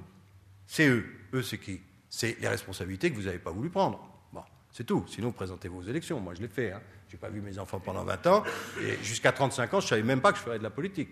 Un jour, j'en avais marre de gueuler tout seul dans mon coin. On passe sa vie à gueuler, à grogner, à dire ça va pas cette réforme, ça va pas. Je me suis dit, ben, je vais y aller, on va voir. Et après, on découvre autre chose. Mais c'est eux. Ben, continuez, les gars, tranquille. Mais enfin, dès qu'il y a une réforme, personne ne veut toucher à rien. Parce que c'est l'intérêt individuel. Donc on revient à cette question qui est extrêmement dangereuse. Parce que si c'est celui que j'ai élu en démocratie, et on ne fait même plus la part entre les pays démocratiques et les autres, euh, euh, si c'est celui que j'ai élu en démocratie, qui est celui que j'indique comme le bouc émissaire de ma propre, euh, dans le fond, de mon propre retrait du politique, de ma propre éclipse, alors on voit que le champ est libre. Et là, je pense qu'on est quand même, on voit dans les réflexions de Marcel Gaucher, dans le fond, il y a quelque chose qui vient de Tocqueville. hein. Euh, on, on voit bien quand Tocqueville nous dit, d'une certaine façon, il va y avoir une apathie civique, l'individualisme. va- Le progrès d'une société de liberté va conduire les citoyens à se désengager. C'est assez étonnant. Mais il y a quelque chose de ça. Bon. Et d'effondrement euh, euh, du politique, au sens noble euh, du terme. Donc ça, c'est un sujet qui est très très important, qui rejoint ta question du dévouement. Parce que si le dévouement, c'est pas uniquement je vais tuer mon fils ou je vais me sacrifier comme grand général ou comme grand résistant, il peut y avoir des très beaux exemples, mais qui est cette question de mon implication dans la vie de la cité, de la commune jusqu'à l'État, euh, en passant par l'association, par le débat, euh, là on est sur quelque chose qui est tout à fait fondamental. Euh, honnêtement, pour avoir été un militant politique, l'est encore un peu, hein, mais depuis 30 ans, les salles sont vides. hein. Vous avez intérêt à faire autre chose que de la politique. Parce que moi, euh, on, on est des acteurs de troisième zone, nous. hein. Quand on fait, parce qu'il y a les grands meetings que vous voyez à la télé quand il y a les présidentielles, sinon on passe l'année à faire des cantonales à 12 personnes. On passe trois heures dans le fin fond de province où plus personne ne va. Je dis, vous ne connaissez pas les gens Non, ben voyons, on ne les connaît pas. Ben, bien sûr que si. On est même les seuls à faire ce genre de truc. Bon. Euh, et- mais ça fait pas recette. Hein. C'est même pas glamour, comme on dit. C'est pas glamour. Vous, vous êtes jeune, vous voulez séduire une fille, vous n'allez pas faire de la politique, vous allez vous faire cracher dessus. Faites acteur, faites autre chose, faites prof d'histoire. Non, ça marche pas. Bon, allez, je me. Et derrière, c'est ce truc de tirage au sort. Ah ben oui. Tirage. Mais c'est un retour en arrière. Ah oui. Ce que disait Olivier, parce qu'il peut le dire à voix haute, c'est tous les débats sur lesquels lui est beaucoup plus compétent que moi, de critique de la démocratie représentative aujourd'hui. De retour au tirage au sort. tirage au sort plus qui s'inscrit complètement dans cette euh, critique de la classe politique. Avec tous les paradoxes. Moi, je n'ai connu que des paradoxes. Alors, Rousseau disait, je préfère être un homme à paradoxe qu'un homme à préjugés, mais alors là, j'ai été servi. Par exemple, les promesses. On dit, Hollande n'a pas respecté ses promesses. Ça doit être vrai. Il n'est pas le premier. Moi, j'ai toujours respecté mes promesses. Des gens m'en ont voulu, vous ne pouvez pas savoir. Il n'y a pas pire qu'un élu qui respecte ses promesses. Je vais vous faire la semaine de 4, je reviens la semaine de 4 jours et demi. Inscrit dans le programme, le type il s'obstine, un débile. Le type il est, il est un peu buté quoi? Ben, Je dis non, on a pris un engagement devant les Français, on va le faire. Mais il ne faut pas le faire. On l'a dit, mais il ne faut pas le faire. Cumul des mandats. Tout le monde, oh, le cumul des mandats, c'est horrible. À part Bertrand Delanoë et moi en France, on est les deux à avoir fait le non-cumul des mandats. Je suis élu depuis 97. Chaque fois, types venaient me voir, les mêmes qui avaient voté, non cumul des mandats. Tu veux pas aller à la mairie? Tu veux pas aller à la personne d'autre? Ah ben, Et les électeurs, les électeurs, ils n'aiment pas les corrompus. Bon, c'est pour ça qu'ils réalisent Balkany et tous les autres tout le temps. Ils n'aiment pas les vieux bonshommes. Ils voudraient des jeunes femmes, etc. Ils n'aiment pas les cumulards. Je dirigeais une région. Je dis très bien, je vais mettre une femme jeune, jamais mise en examen, n'ayant pas d'autre mandat. En face, j'ai un sénateur trois fois mis en examen, trois mandats, le type. À l'époque, on avait encore euh, le droit d'avoir trois mandats. 74 ans. Il l'a plié, boum, elle a fait 12%. Les mêmes types qui, dans le porte-à-porte, il faut renouveler la vie politique, il faut, etc. La promesse, c'est très intéressant, c'est biblique cette affaire. Attention, la promesse, c'est pas nécessairement, et donc La question n'engage que ceux qui. Mais ça ne les engage pas du tout. Faites-moi des promesses que vous ne tiendrez pas. Je me souviens de Chirac au moment des affaires, quand on l'embêtait. Et un jour, il nous voit avec Montebourg et il dit Venez euh, chez vous. C'était des frais de bouche, ils avaient quand même mangé pour 15 millions de francs à l'époque. Donc nous, on était jeunes, on y croyait. Et il nous dit Vous ne comprenez rien à la vie politique. Il était impressionnant, hein. plus physiquement. Puis nous, on était des tendrons. Ah oui, monsieur le président? On ne comprend rien. Non, vous ne comprenez rien. Pourquoi? Le coq français, il adore faire cocorico. On se dit, il est débile. Cocorico. Et là, il nous regarde avec un air terrible, mais toujours les pieds dans la merde. Ça n'a gêné personne. Vous pouvez être un. Il y a des types qui sont cinq fois, six fois, sept fois. Vous savez, Jean-François euh, Mancel, président du Conseil général de, l'Oise, il faisait ses courses euh, au supermarché avec sa, carte bleue. Donc il a quand même été condamné. Dès qu'il a, fini son, deux ans, il est retourné, il a été élu tout de suite. Et alors, vous allez envoyer à côté un, brave euh, type totalement intègre, machin, etc. Mais les gens vont dire, mais qu'est-ce que c'est? Il ne tape pas dans l'épaule, il ne boit pas un coup avec moi, il n'est pas à me raconter des trucs. Donc, ce qui est intéressant dans la démocratie, c'est qu'aucun citoyen ne peut s'exempter. Quand le fascisme va être là, il a déjà été là. Il peut revenir. Personne ne pourra dire oh, c'est la faute à machin. Non, chacun. Chacun à son endroit, chacun dans son comportement quotidien, chacun dans... C'est comme ça. Ce qui est intéressant d'ailleurs, c'est qu'on n'a pas les généraux. Si vous regardez l'histoire, au moins depuis, euh, enfin, au moins depuis l'affaire Dreyfus, ceux qui font l'histoire, quand l'histoire est vraiment importante, quand c'est la vraie politique, ne sont pas les hommes politiques. Il n'y a que 80 députés pour ne pas voter les pleins pouvoirs à Pétain. Les mecs, ils se défilent, ils ont des carrières à faire, ils ont peur, hein, etc. C'est euh, ici un cheminot, là une infirmière, là un professeur. Quand vous faites le tour de France de ceux qui, à un moment, se sont levés pour résister, comme dans l'affaire Dreyfus, ça commence par un journaliste, etc. Donc, euh, c'est aussi ça. Et c'est une réalité des choses. Il ne faut pas non plus, justement, retomber dans la politique où on va sacraliser ce malheureux élu qui est l'un d'entre nous, qui n'est pas nécessairement plus courageux que les autres. Bon, euh, voilà, et qui fait son, truc avec sa, ses fonctions, etc. Mais chacun est comptable, et d'ailleurs, quand les moments de l'histoire deviennent chauds, on se rend compte que c'est effectivement des citoyens sur qui on peut compter et des citoyens qui se lèvent. Et ça, c'est pas si mal. C'est pas si mal. En parlant des citoyens, peut-être on peut leur passer la parole. et on va profiter encore et déborder un petit peu si ça va pour vous, puisqu'on a commencé en retard, parce que je crois qu'il y a des questions. Ça c'est fait. Euh, il y avait une question tout de suite ici. Merci pour euh, votre, vos présentations euh, avec une coupure, je dirais, historique qui m'a un petit peu surpris. Parce que moi, je dois dire, j'ai lu la phrase qui est le titre de notre conférence, c'est-à-dire pour la politique ou de la politique. Et je l'avais lu, et je l'ai lu plusieurs fois, pour euh, des problèmes vraiment dans le contexte actuel, plutôt donc que euh, par rapport à, à, la passé historique, qui est aussi intéressant. Cette phrase, à la fin, nous dit, comme je l'ai interprété, la chose suivante. Entre un pharaon, l'empereur Néron, euh, Napoléon, et puis Bourlescon, le gouverneur italien passé, il y a quelque chose qui les unit. Ils sont des employés d'État. Or, malheureusement, et ça, je trouve que c'est un petit peu limite, je permettez-moi, euh, la différence entre la monarchie ou la république ne va pas résoudre ce problème. C'est-à-dire qu'il y a encore aujourd'hui des employés d'État qui font le métier du pharaon. Dans un contexte différent, c'est tout changé, tout changé, quelque chose a changé. Mais la, grande actualité, à mon avis, de cette phrase, c'est que nous parle des partis politiques. Et je regrette qu'on n'a pas parlé de ça. J'aimerais les partis politiques dans, une situation démocratique sont les employeurs des euh, politiciens de profession. ils sont nécessaires, cette organisation. Euh, mais il se passe quelque chose, il peut se passer quelque chose que euh, ceux qui font le même métier ont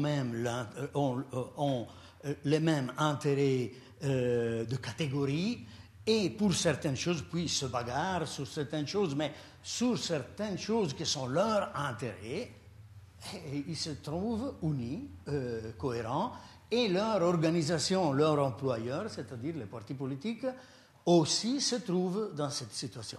Moi, comme vous avez certainement compris, je ne suis pas suisse, j'ai un fort accent italien. Je suis tombé sur cette phrase pour chercher de comprendre comment c'était que les communistes italiens ou les descendants, le, parti de gauche, avaient tellement soutenu aux élections de 2001 M. Berlusconi et son, gouvernement. Je me suis demandé, mais pourquoi ça? Comment c'est possible? Je m'attendais qu'il se faisait un petit peu de concurrence. Non. Sur certaines choses, les euh, employés euh, et, leur organisation euh, sociale, les partis politiques, sont unis pour certains buts. Et nous, les citoyens, il faut se battre. J'ajoute et je termine une chose très importante. La Suisse est euh, non pas préservé, mais un petit peu moins malade que des autres pays, à mon avis, grâce à l'existence en Suisse de la démocratie directe. C'est-à-dire au fait qu'il n'y a pas le monopole du pouvoir législatif. Et ce manque de monopole du pouvoir législatif constitue forcément un frein à cette maladie qui s'appelle euh, le professionnalisme de la politique et le partitisme.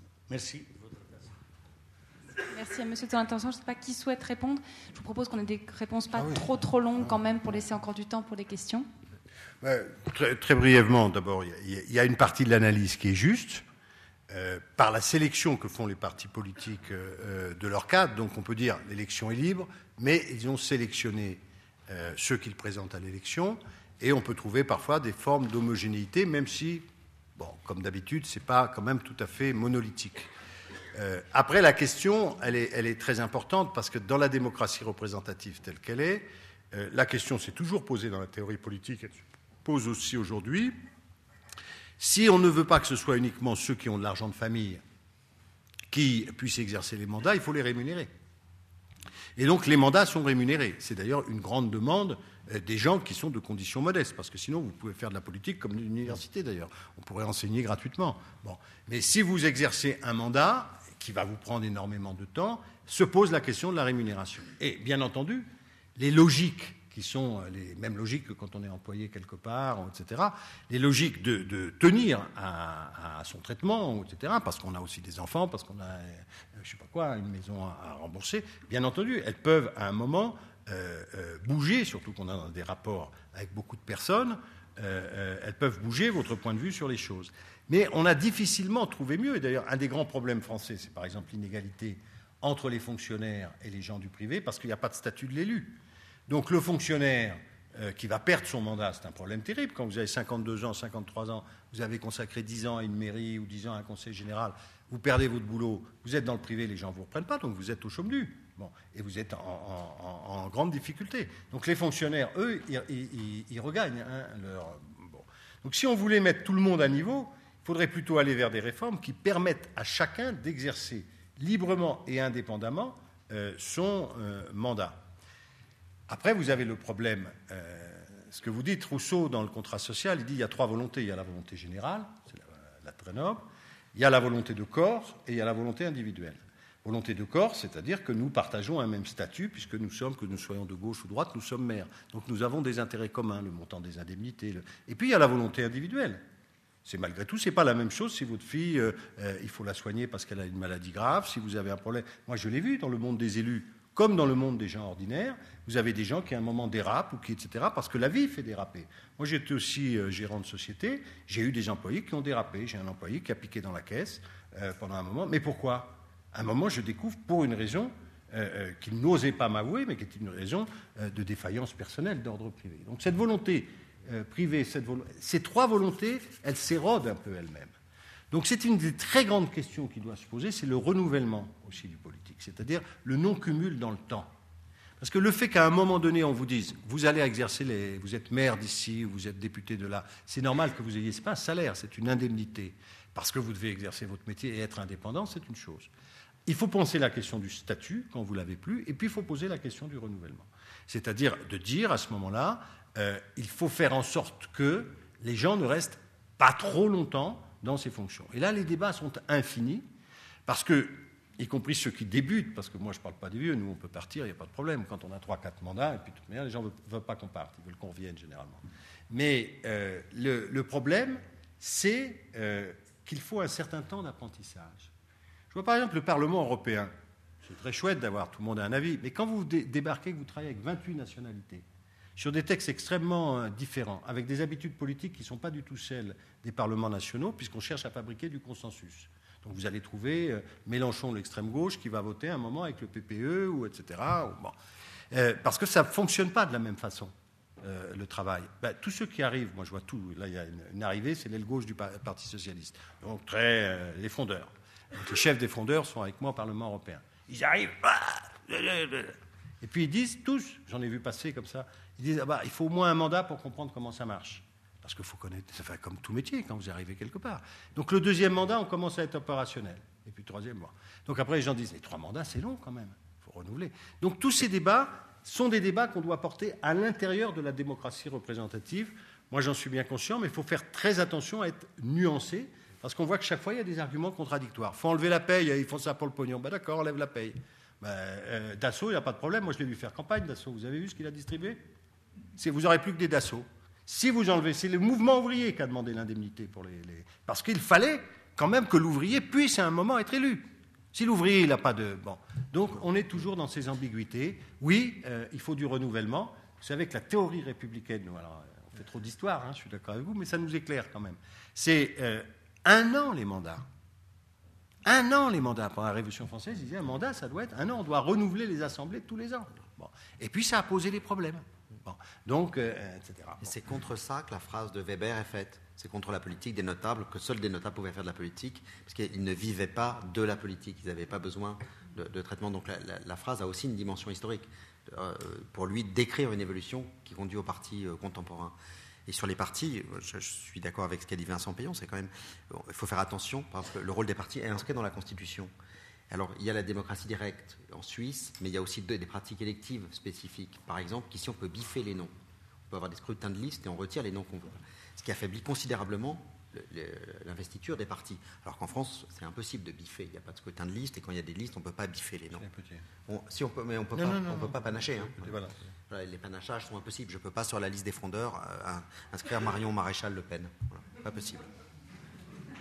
J'ai une question peut-être euh, pour euh, rebondir sur ce qui a été dit. Euh, dans le fond, quand on revient à ces discours politiques aujourd'hui où le, thème de l'engagement ou du dévouement est mobilisé, alors il y a une part de, vous avez dit rapidement, pendant 20 ans, vous n'avez pas vu vos enfants, il y a une part certainement de, de sacrifice. Néanmoins, puisque les gens sont salariés, que tout le monde le sait, quel est le besoin pour les politiciens de mobiliser ce motif du dévouement? Ben, enfin, moi, ce que je. Bon, il y, a dans la politique toute une part de démagogie. Euh, c'est ce qui vous est demandé. Moi, j'ai découvert ça euh, dans l'affaire des chasseurs. J'ai été dans une circonscription, j'ai été battu d'ailleurs. La France avait voté une directive européenne à la demande de la France en 79 qui interdisait la chasse au gibier d'eau. Tout le monde savait qu'on ne pourrait jamais revenir là-dessus. Donc moi, je l'ai dit à mes électeurs, qui étaient des chasseurs. J'aurais dit, j'allais dans les réunions comme ça. je prenais des patates, des œufs. Euh, Donc j'ai été protégé deux ans par la police. J'ai pas pu dormir chez moi. Euh, on a attaqué ma permanence. On m'a évacué en hélicoptère dans l'indifférence totale de mes concitoyens. J'étais un prof de philo. C'était mon premier mandat. Je venais de m'engager. Puis je me suis dit, il faut dire la vérité aux gens.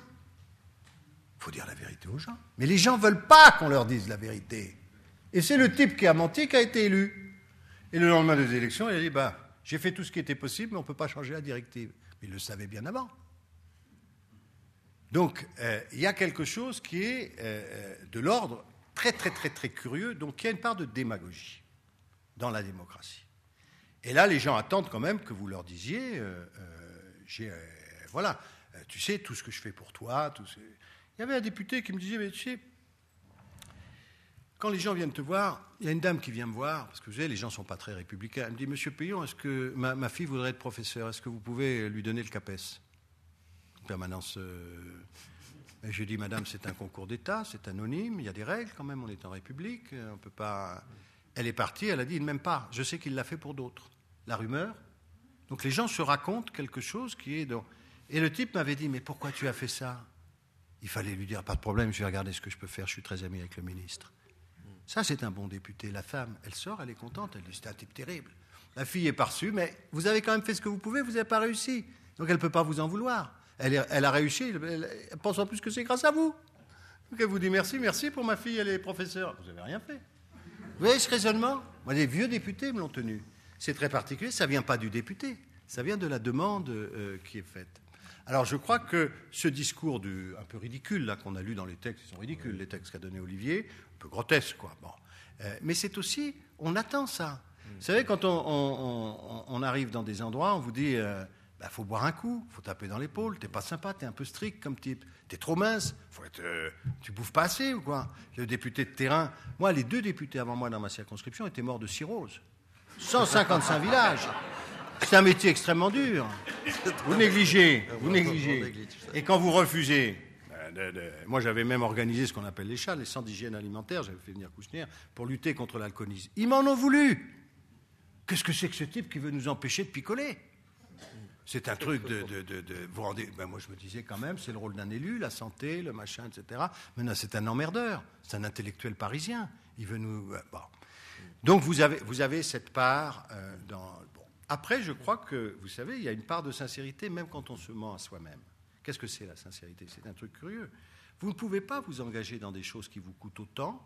On se raconte toujours des histoires en politique. Et on se raconte, peut-être vu de, l'extérieur, vous dites, ils trichent un peu. Mais les types ne passent pas à rentrer à 1h du matin dans leur voiture, euh, le soir de réunion publique, dans des coins perdus, se relever le lendemain à 6h30, partir, se faire engueuler, etc. S'ils n'y croient pas un peu. C'est pas uniquement, tiens, je vais euh, faire. Etc. Donc ils se racontent quelque chose. Et ils se racontent parce qu'ils ont eu euh, un papa instituteur, une maman institutrice, une maman infirmière, quelqu'un qui leur a quand même dit bah, c'est quelque chose de servir le. Et là, je parle au-delà de mon camp, je ne parle pas de la gauche. Moi, j'ai vu des types de droite qui sont d'une extrême sincérité, qui abandonnent pour. Alors, il y a la reconnaissance, il y a le rapport humain. Moi, je retourne là, grâce à Olivier, à l'université depuis un an et demi, mais je vois le narcissisme du professeur. C'est un truc incroyable. Il y a ça aussi dans la vie. Vous êtes là, les ignorants, le sachant, on est sur les strates, c'est formidable. Je n'avais pas fait ça depuis 20 ans. Mais c'est quand même pathologique. C'est pas du tout une relation normale. Donc j'ai redécouvert à quel point, d'ailleurs, ça me gêne, moi. Je suis très gêné dans la situation d'enseignant parce que qu'est-ce que c'est que ça marche pas comme ça avec les adultes? On peut se questionner, on n'est pas d'accord, on se contredit. Euh, et moi qui vis avec des adultes qui ne sont pas toujours de bon caractère hein, dans les directions politiques, je suis habitué à être contredit, à être bousculé. Mais là, vous êtes peinard dans votre amphi. Hein. Vous pouvez raconter n'importe quoi type une note, parce que le professeur dit. C'est un truc. Euh, donc il, y a un élément, mais il, faut quand même y croire. Je pense que, vous savez, même quand. Moi, j'ai été professeur dans les écoles normales pour les instituteurs. On ne fait pas ce métier. La plupart des métiers, je pense que la plupart d'entre vous, quoi que vous fassiez, il y a une part de dévouement. Moi, j'ai été très malade. Il y a un infirmier qui est venu me, soigner. C'est horrible ce qu'on fait faire à ces gens-là. Quand vous, vous êtes là, vous ne pouvez plus rien faire. Plus, plus, ils sont obligés de vous, vous soigner, vous laver, vous, etc. Un jeune type de 30 ans était beau comme un dieu. Il était mal payé. Alors, il n'avait même plus de quoi vivre à côté. Donc, il tapait deux heures de RER e pour venir laver euh, des vieux bons hommes comme moi qui sont même plus capables. C'était un dieu vivant. Mais le type, il ne fait pas ça pour 1600 balles. Il fait ça parce que il pense qu'en faisant ça, il, est plus grand que lui-même. Vous savez, la plupart des élus, malgré tout, on peut leur, euh, ils pensent la même chose. Vous savez, quand vous faites une liste au municipal, vous allez, vous, dis donc Charlotte, vous la connaissez parce qu'elle était au club et tout. Vous dites, tu voudrais pas te mettre sur la liste? Elle réfléchit, mais j'ai les enfants, etc. Il suffit de l'avoir. Et puis tout d'un coup, il y a un truc plus fort. Elle dit, bon, ça va être dur, mais je vais le faire. Allez, on y va. Parce qu'elle a l'idée qu'elle va ouvrir le centre aéré deux heures de plus, qu'elle va baisser les prix pour que des gamins. Enfin, chacun dans son truc. Hein. Euh, donc, il y a toujours euh, cette moquerie générale, le petit journal généralisé, dévouement. le type, il a dit qu'il était dévoué, l'infirmier. Oui, il est dévoué. Et nous devons honorer les gens qui sont dévoués. Pas, Bernard Tapie, vous voyez Pas les types qui vont faire des... Ils ne sont pas dévoués. Vous trouverez des gens qui ne sont pas dévoués dans la société. Mais il y a tellement de gens dévoués. Et, et on ne les valorise pas. Et ils n'ont pas la parole. Et des gens extrêmement... Je veux dire, vous savez, ministre de, l'Éducation nationale, vous avez les profs des classes préparatoires. Les grands lycées sont trop, alors ils ont fait des trucs. Ils sont payés quatre fois plus que les autres, ils travaillent deux fois moins. Mais alors, ils sont. Mais vous avez l'instituteur qui est en ZEP, qui est là depuis 12 ans, avec des élèves qui sont familles monoparentales, battus dans des conditions absolument incroyables, des gosses qui, en France, des gosses qui ont faim. Il y a 8 millions de gosses. Il y a 8 millions de gens sous, le seuil de pauvreté. On avait entre 500 000 et 1 million de gosses qui ne mangeaient pas à la cantine à midi, qui n'ont pas de quoi bouffer. Et vous avez des gens qui s'en occupent. Pas les profs de classe prépa. Mais cela, le pays n'est pas reconnaissant. Il ne veut pas les payer, euh, il les traite n'importe comment. Quand on leur a fait une prime de 100 euros, 100 euros par mois, ça a été la vindique de tous les autres euh, profs. Mais il y a des gens de dévouement. Donc je crois quand même que dans la nature humaine, heureusement, par la culture, par la nature, etc., il y a des gens qui continuent d'avoir euh, ces valeurs. Et je dois vous dire qu'en politique, moi j'ai quand même croisé beaucoup de gens. Euh, c'est exactement comme dans tous les milieux. J'ai croisé des médiocres, hein. j'ai croisé des, mais j'ai croisé quand même beaucoup de gens qui faisaient ça parce qu'ils aiment parce qu'ils ont envie de, ils ont quitté euh, qui son cabinet d'avocat, qui sa, sa, salle de classe, qui son machin pour y aller, quoi. Question ici Oui, apparemment, vous avez envie d'être contredit. Donc, je vais bondir sur le principe de non-contradiction. Il est difficile de vous donner tort dans l'exemple que vous avez donné, mais qu'est-ce que vous pensez des travaux de Barbara Cassin, qui a voulu rétablir justement cette pensée du principe de non-contradiction qui était défendu par les sophistes, donc les maîtres de la doxa, en montrant que finalement les sophistes étaient ceux qui donnaient à l'ontologie l'ontologie étant l'étude du mobilier de l'être, son véritable sens en montrant que l'être, c'est ce qui est mobile, donc l'être est ce qui est susceptible de se contredire. Donc finalement, le principe de non-contradiction nous permet de penser l'être dans sa notion de devenir, au fond. Pour autant que j'ai compris votre question, je vous rappelle que le principe de non-contradiction, c'est en même temps et sous le même rapport. Donc dès lors qu'il y a du, devenir, vous étiez petit, vous êtes devenu grand. Vous pourrez dire, oui, bon, ben voilà, c'est plus le même. Oui, mais sauf que ce n'est pas en même temps. Donc ça, on accepte qu'on puisse être, je vais me teindre les cheveux demain, je vais arriver tout roux. Mais ce ne sera pas en même temps. Mais je ne peux pas être blond et roux en même temps et sous le même rapport. voyez? Donc euh, je ne vois pas du tout en quoi la question du devenir est euh, contre le principe de non-contradiction tel qu'énoncé par Aristote, puisque déjà lui tenait compte du fait, évidemment, que euh, le devenir peut modifier les choses. Enfin, pour autant, j'ai compris, hein, vous dites euh, l'être est en devenir, donc ça ne respecte pas le principe de non-contradiction. Le principe de non-contradiction précise en même temps et sous le même rapport. On va prendre encore une question parce que sinon on sera vraiment trop tard. Oui, je vous remercie beaucoup pour euh, votre exposé à tous deux parce que vous avez sorti de l'évidence euh, ce qui n'était justement pas. Et nous avons appris euh, vous nous avez appris des choses qu'on croyait savoir et qu'on ne savait pas. Cela dit, je suis un peu troublé par euh, euh, certaines de vos déclarations, de vos propos.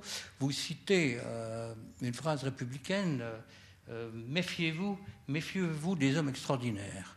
Or, il me semble que. Donc, méfiez-vous des héros.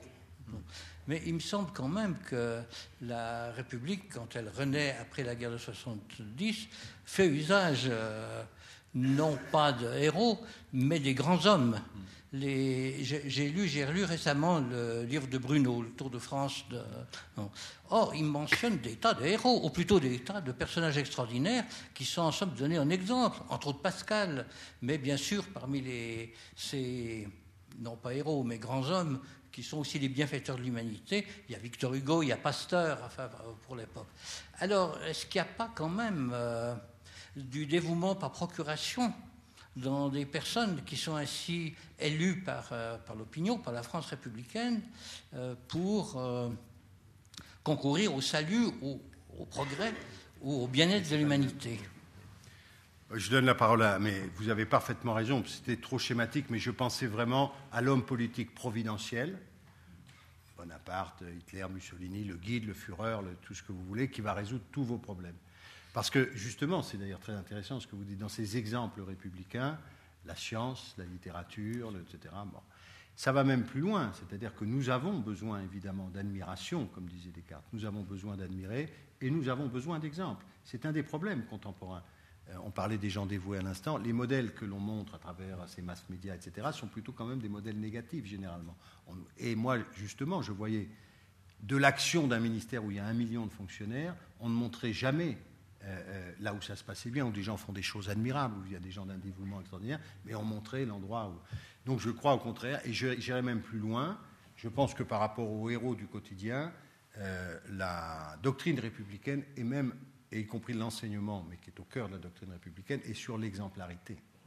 C'est-à-dire que euh, euh, nous sommes vraiment sur l'idée, ça renvoie à toute notre discussion, c'est-à-dire c'est trop facile de dire aux autres de faire quelque chose qu'on ne fait pas soi-même, et nous-mêmes nous devons nous produire comme être humain, hein, donc dans le rapport humain, mais aussi dans l'enseignement, etc., donner un exemple. Je ne peux pas tout enseigner, mais je ne dois pas enseigner seulement ma matière, je dois enseigner, moi j'ai été enseigné comme ça par des professeurs, on doit enseigner ce que nous sommes. Et là, il y a cette euh, notion d'humanisme où on doit avoir des exemples. Moi, j'ai eu quelques exemples, sans lesquels d'ailleurs, je n'aurais pas fait de politique. Je vais vous donner une anecdote et je passe la parole à Olivier. 1988. Je n'ai absolument pas fait de politique. Je suis en train d'écrire ma thèse sur Merleau-Ponty. Je dîne avec Jean-Pierre Vernant, grand historien, grand philosophe, grand résistant, qui a pour moi été ma référence et, mon modèle. Nous sommes à Belle-Île, dans une toute petite maison. Lionel Jospin vient d'être euh, nommé ministre de l'Éducation nationale. Moi, je m'occupe des, professeurs, des, instituteurs. Et je dis à Vernon, je trouve que ce Jospin, je ne le connais pas, il a une drôle de tête, il a l'air un peu, un peu austère, comme ça, etc. Je dis, mais qu'est-ce que tu en penses? Il me dit, c'est un type bien, il faut l'aider autant qu'on peut. Deux ans après, euh, Jospin m'appelait pour l'aider dans ces trucs, et c'est comme ça que j'ai commencé la politique. Mais c'était venu de quelqu'un qui, pour moi, avait été un modèle, un exemple. cette petite phrase est restée, et, m'autoriser, dans le fond, à aller vers quelque chose que je critiquais autant que tout le monde, la politique, les hommes politiques, etc. Parce que Vernon, héros de la résistance, compagnon de la libération, immense intellectuel, il y a un moment, non, il faut à un moment aller dans l'action, et cet homme est un homme bien, et on peut aller avec lui. Et je crois que, moi je vois, chez les, y compris chez les étudiants ou chez les, tous les jeunes que je rencontre, on a absolument besoin euh, de modèles, on a, besoin d'admirer. Dans le fond, une des plus grandes tristesses de la vie, c'est quand on n'a personne à admirer. C'est un bonheur fou de pouvoir euh, admirer euh, des gens pour leur, leur action, leur travail, leur personnalité. Vincent Payon a dit le, mot, euh, a fait référence aux humanistes, mais c'est une des grandes conquêtes de l'humanisme. C'est comment on reprend les modèles romains des hommes illustres et on arrête d'avoir que des généraux pour rendre illustres des poètes, des artistes chez Vasari, euh, des théologiens, des docteurs, des professeurs, et on multiplie les galeries des illustres, y compris dans le protestantisme, avec euh, des livres où il y a des milliers de portraits de professeurs, des milliers de portraits de médecins, de juristes, etc., qu'on donne en modèle, parce que l'histoire est modèle de vie, etc. Et c'est une tradition qu'on retrouve après chez Bruno, euh, euh, mais qui est une tradition humaniste de, de, modèles, euh, donner un exemple pour l'exemplarité de leur vie, voilà, l'exemplarité de ce qu'ils ont accompli. Pas le modèle militaire, justement. C'est la rupture avec les douze Césars, et c'est vraiment la, conquête du XVIe siècle, au fond. On peut être grand par les lettres, ou grand par, par l'art. C'est pour moi le plus grand défaut de la Ve République. Hein.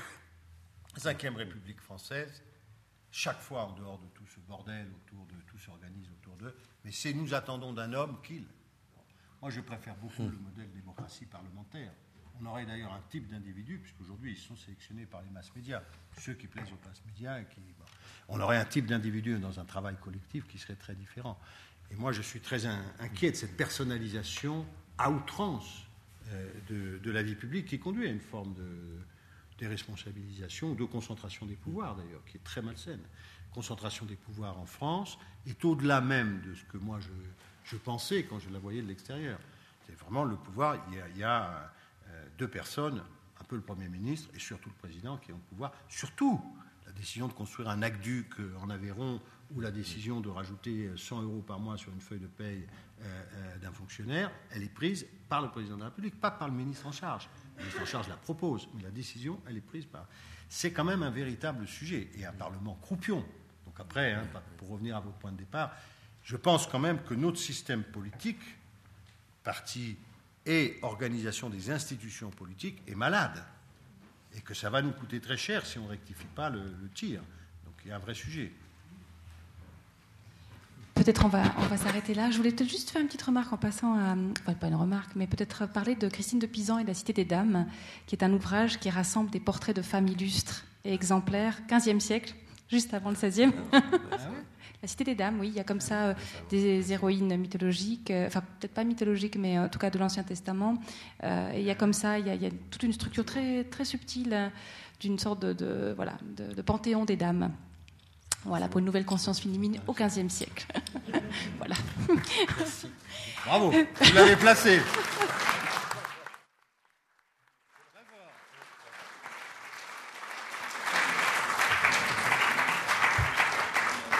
Voilà, on a outrageusement dépassé l'heure, mais je crois qu'on a eu beaucoup de plaisir. C'était d'une extrême richesse, et, je pense que si on n'a peut-être pas eu tout l'éclairage euh, contemporain qu'on aurait peut-être voulu ou attendu, ça nous donne des outils de lecture pour ce qu'il y a à faire. Et enfin, je conclurai en disant que je, prends votre, votre conférence à deux voix comme une invitation à la cohérence et du citoyen électeur du besoin d'être, enfin, de la nécessité d'être soi-même exemplaire euh, et, euh, et cohérent et, et engagé peut-être à sa façon, et puis aussi de euh, viser une exemplarité aussi, enfin de choisir peut-être aussi parmi les élus les plus exemplaires. Dialogue. Bonne fin de soirée à tous et le bar est ouvert. Merci.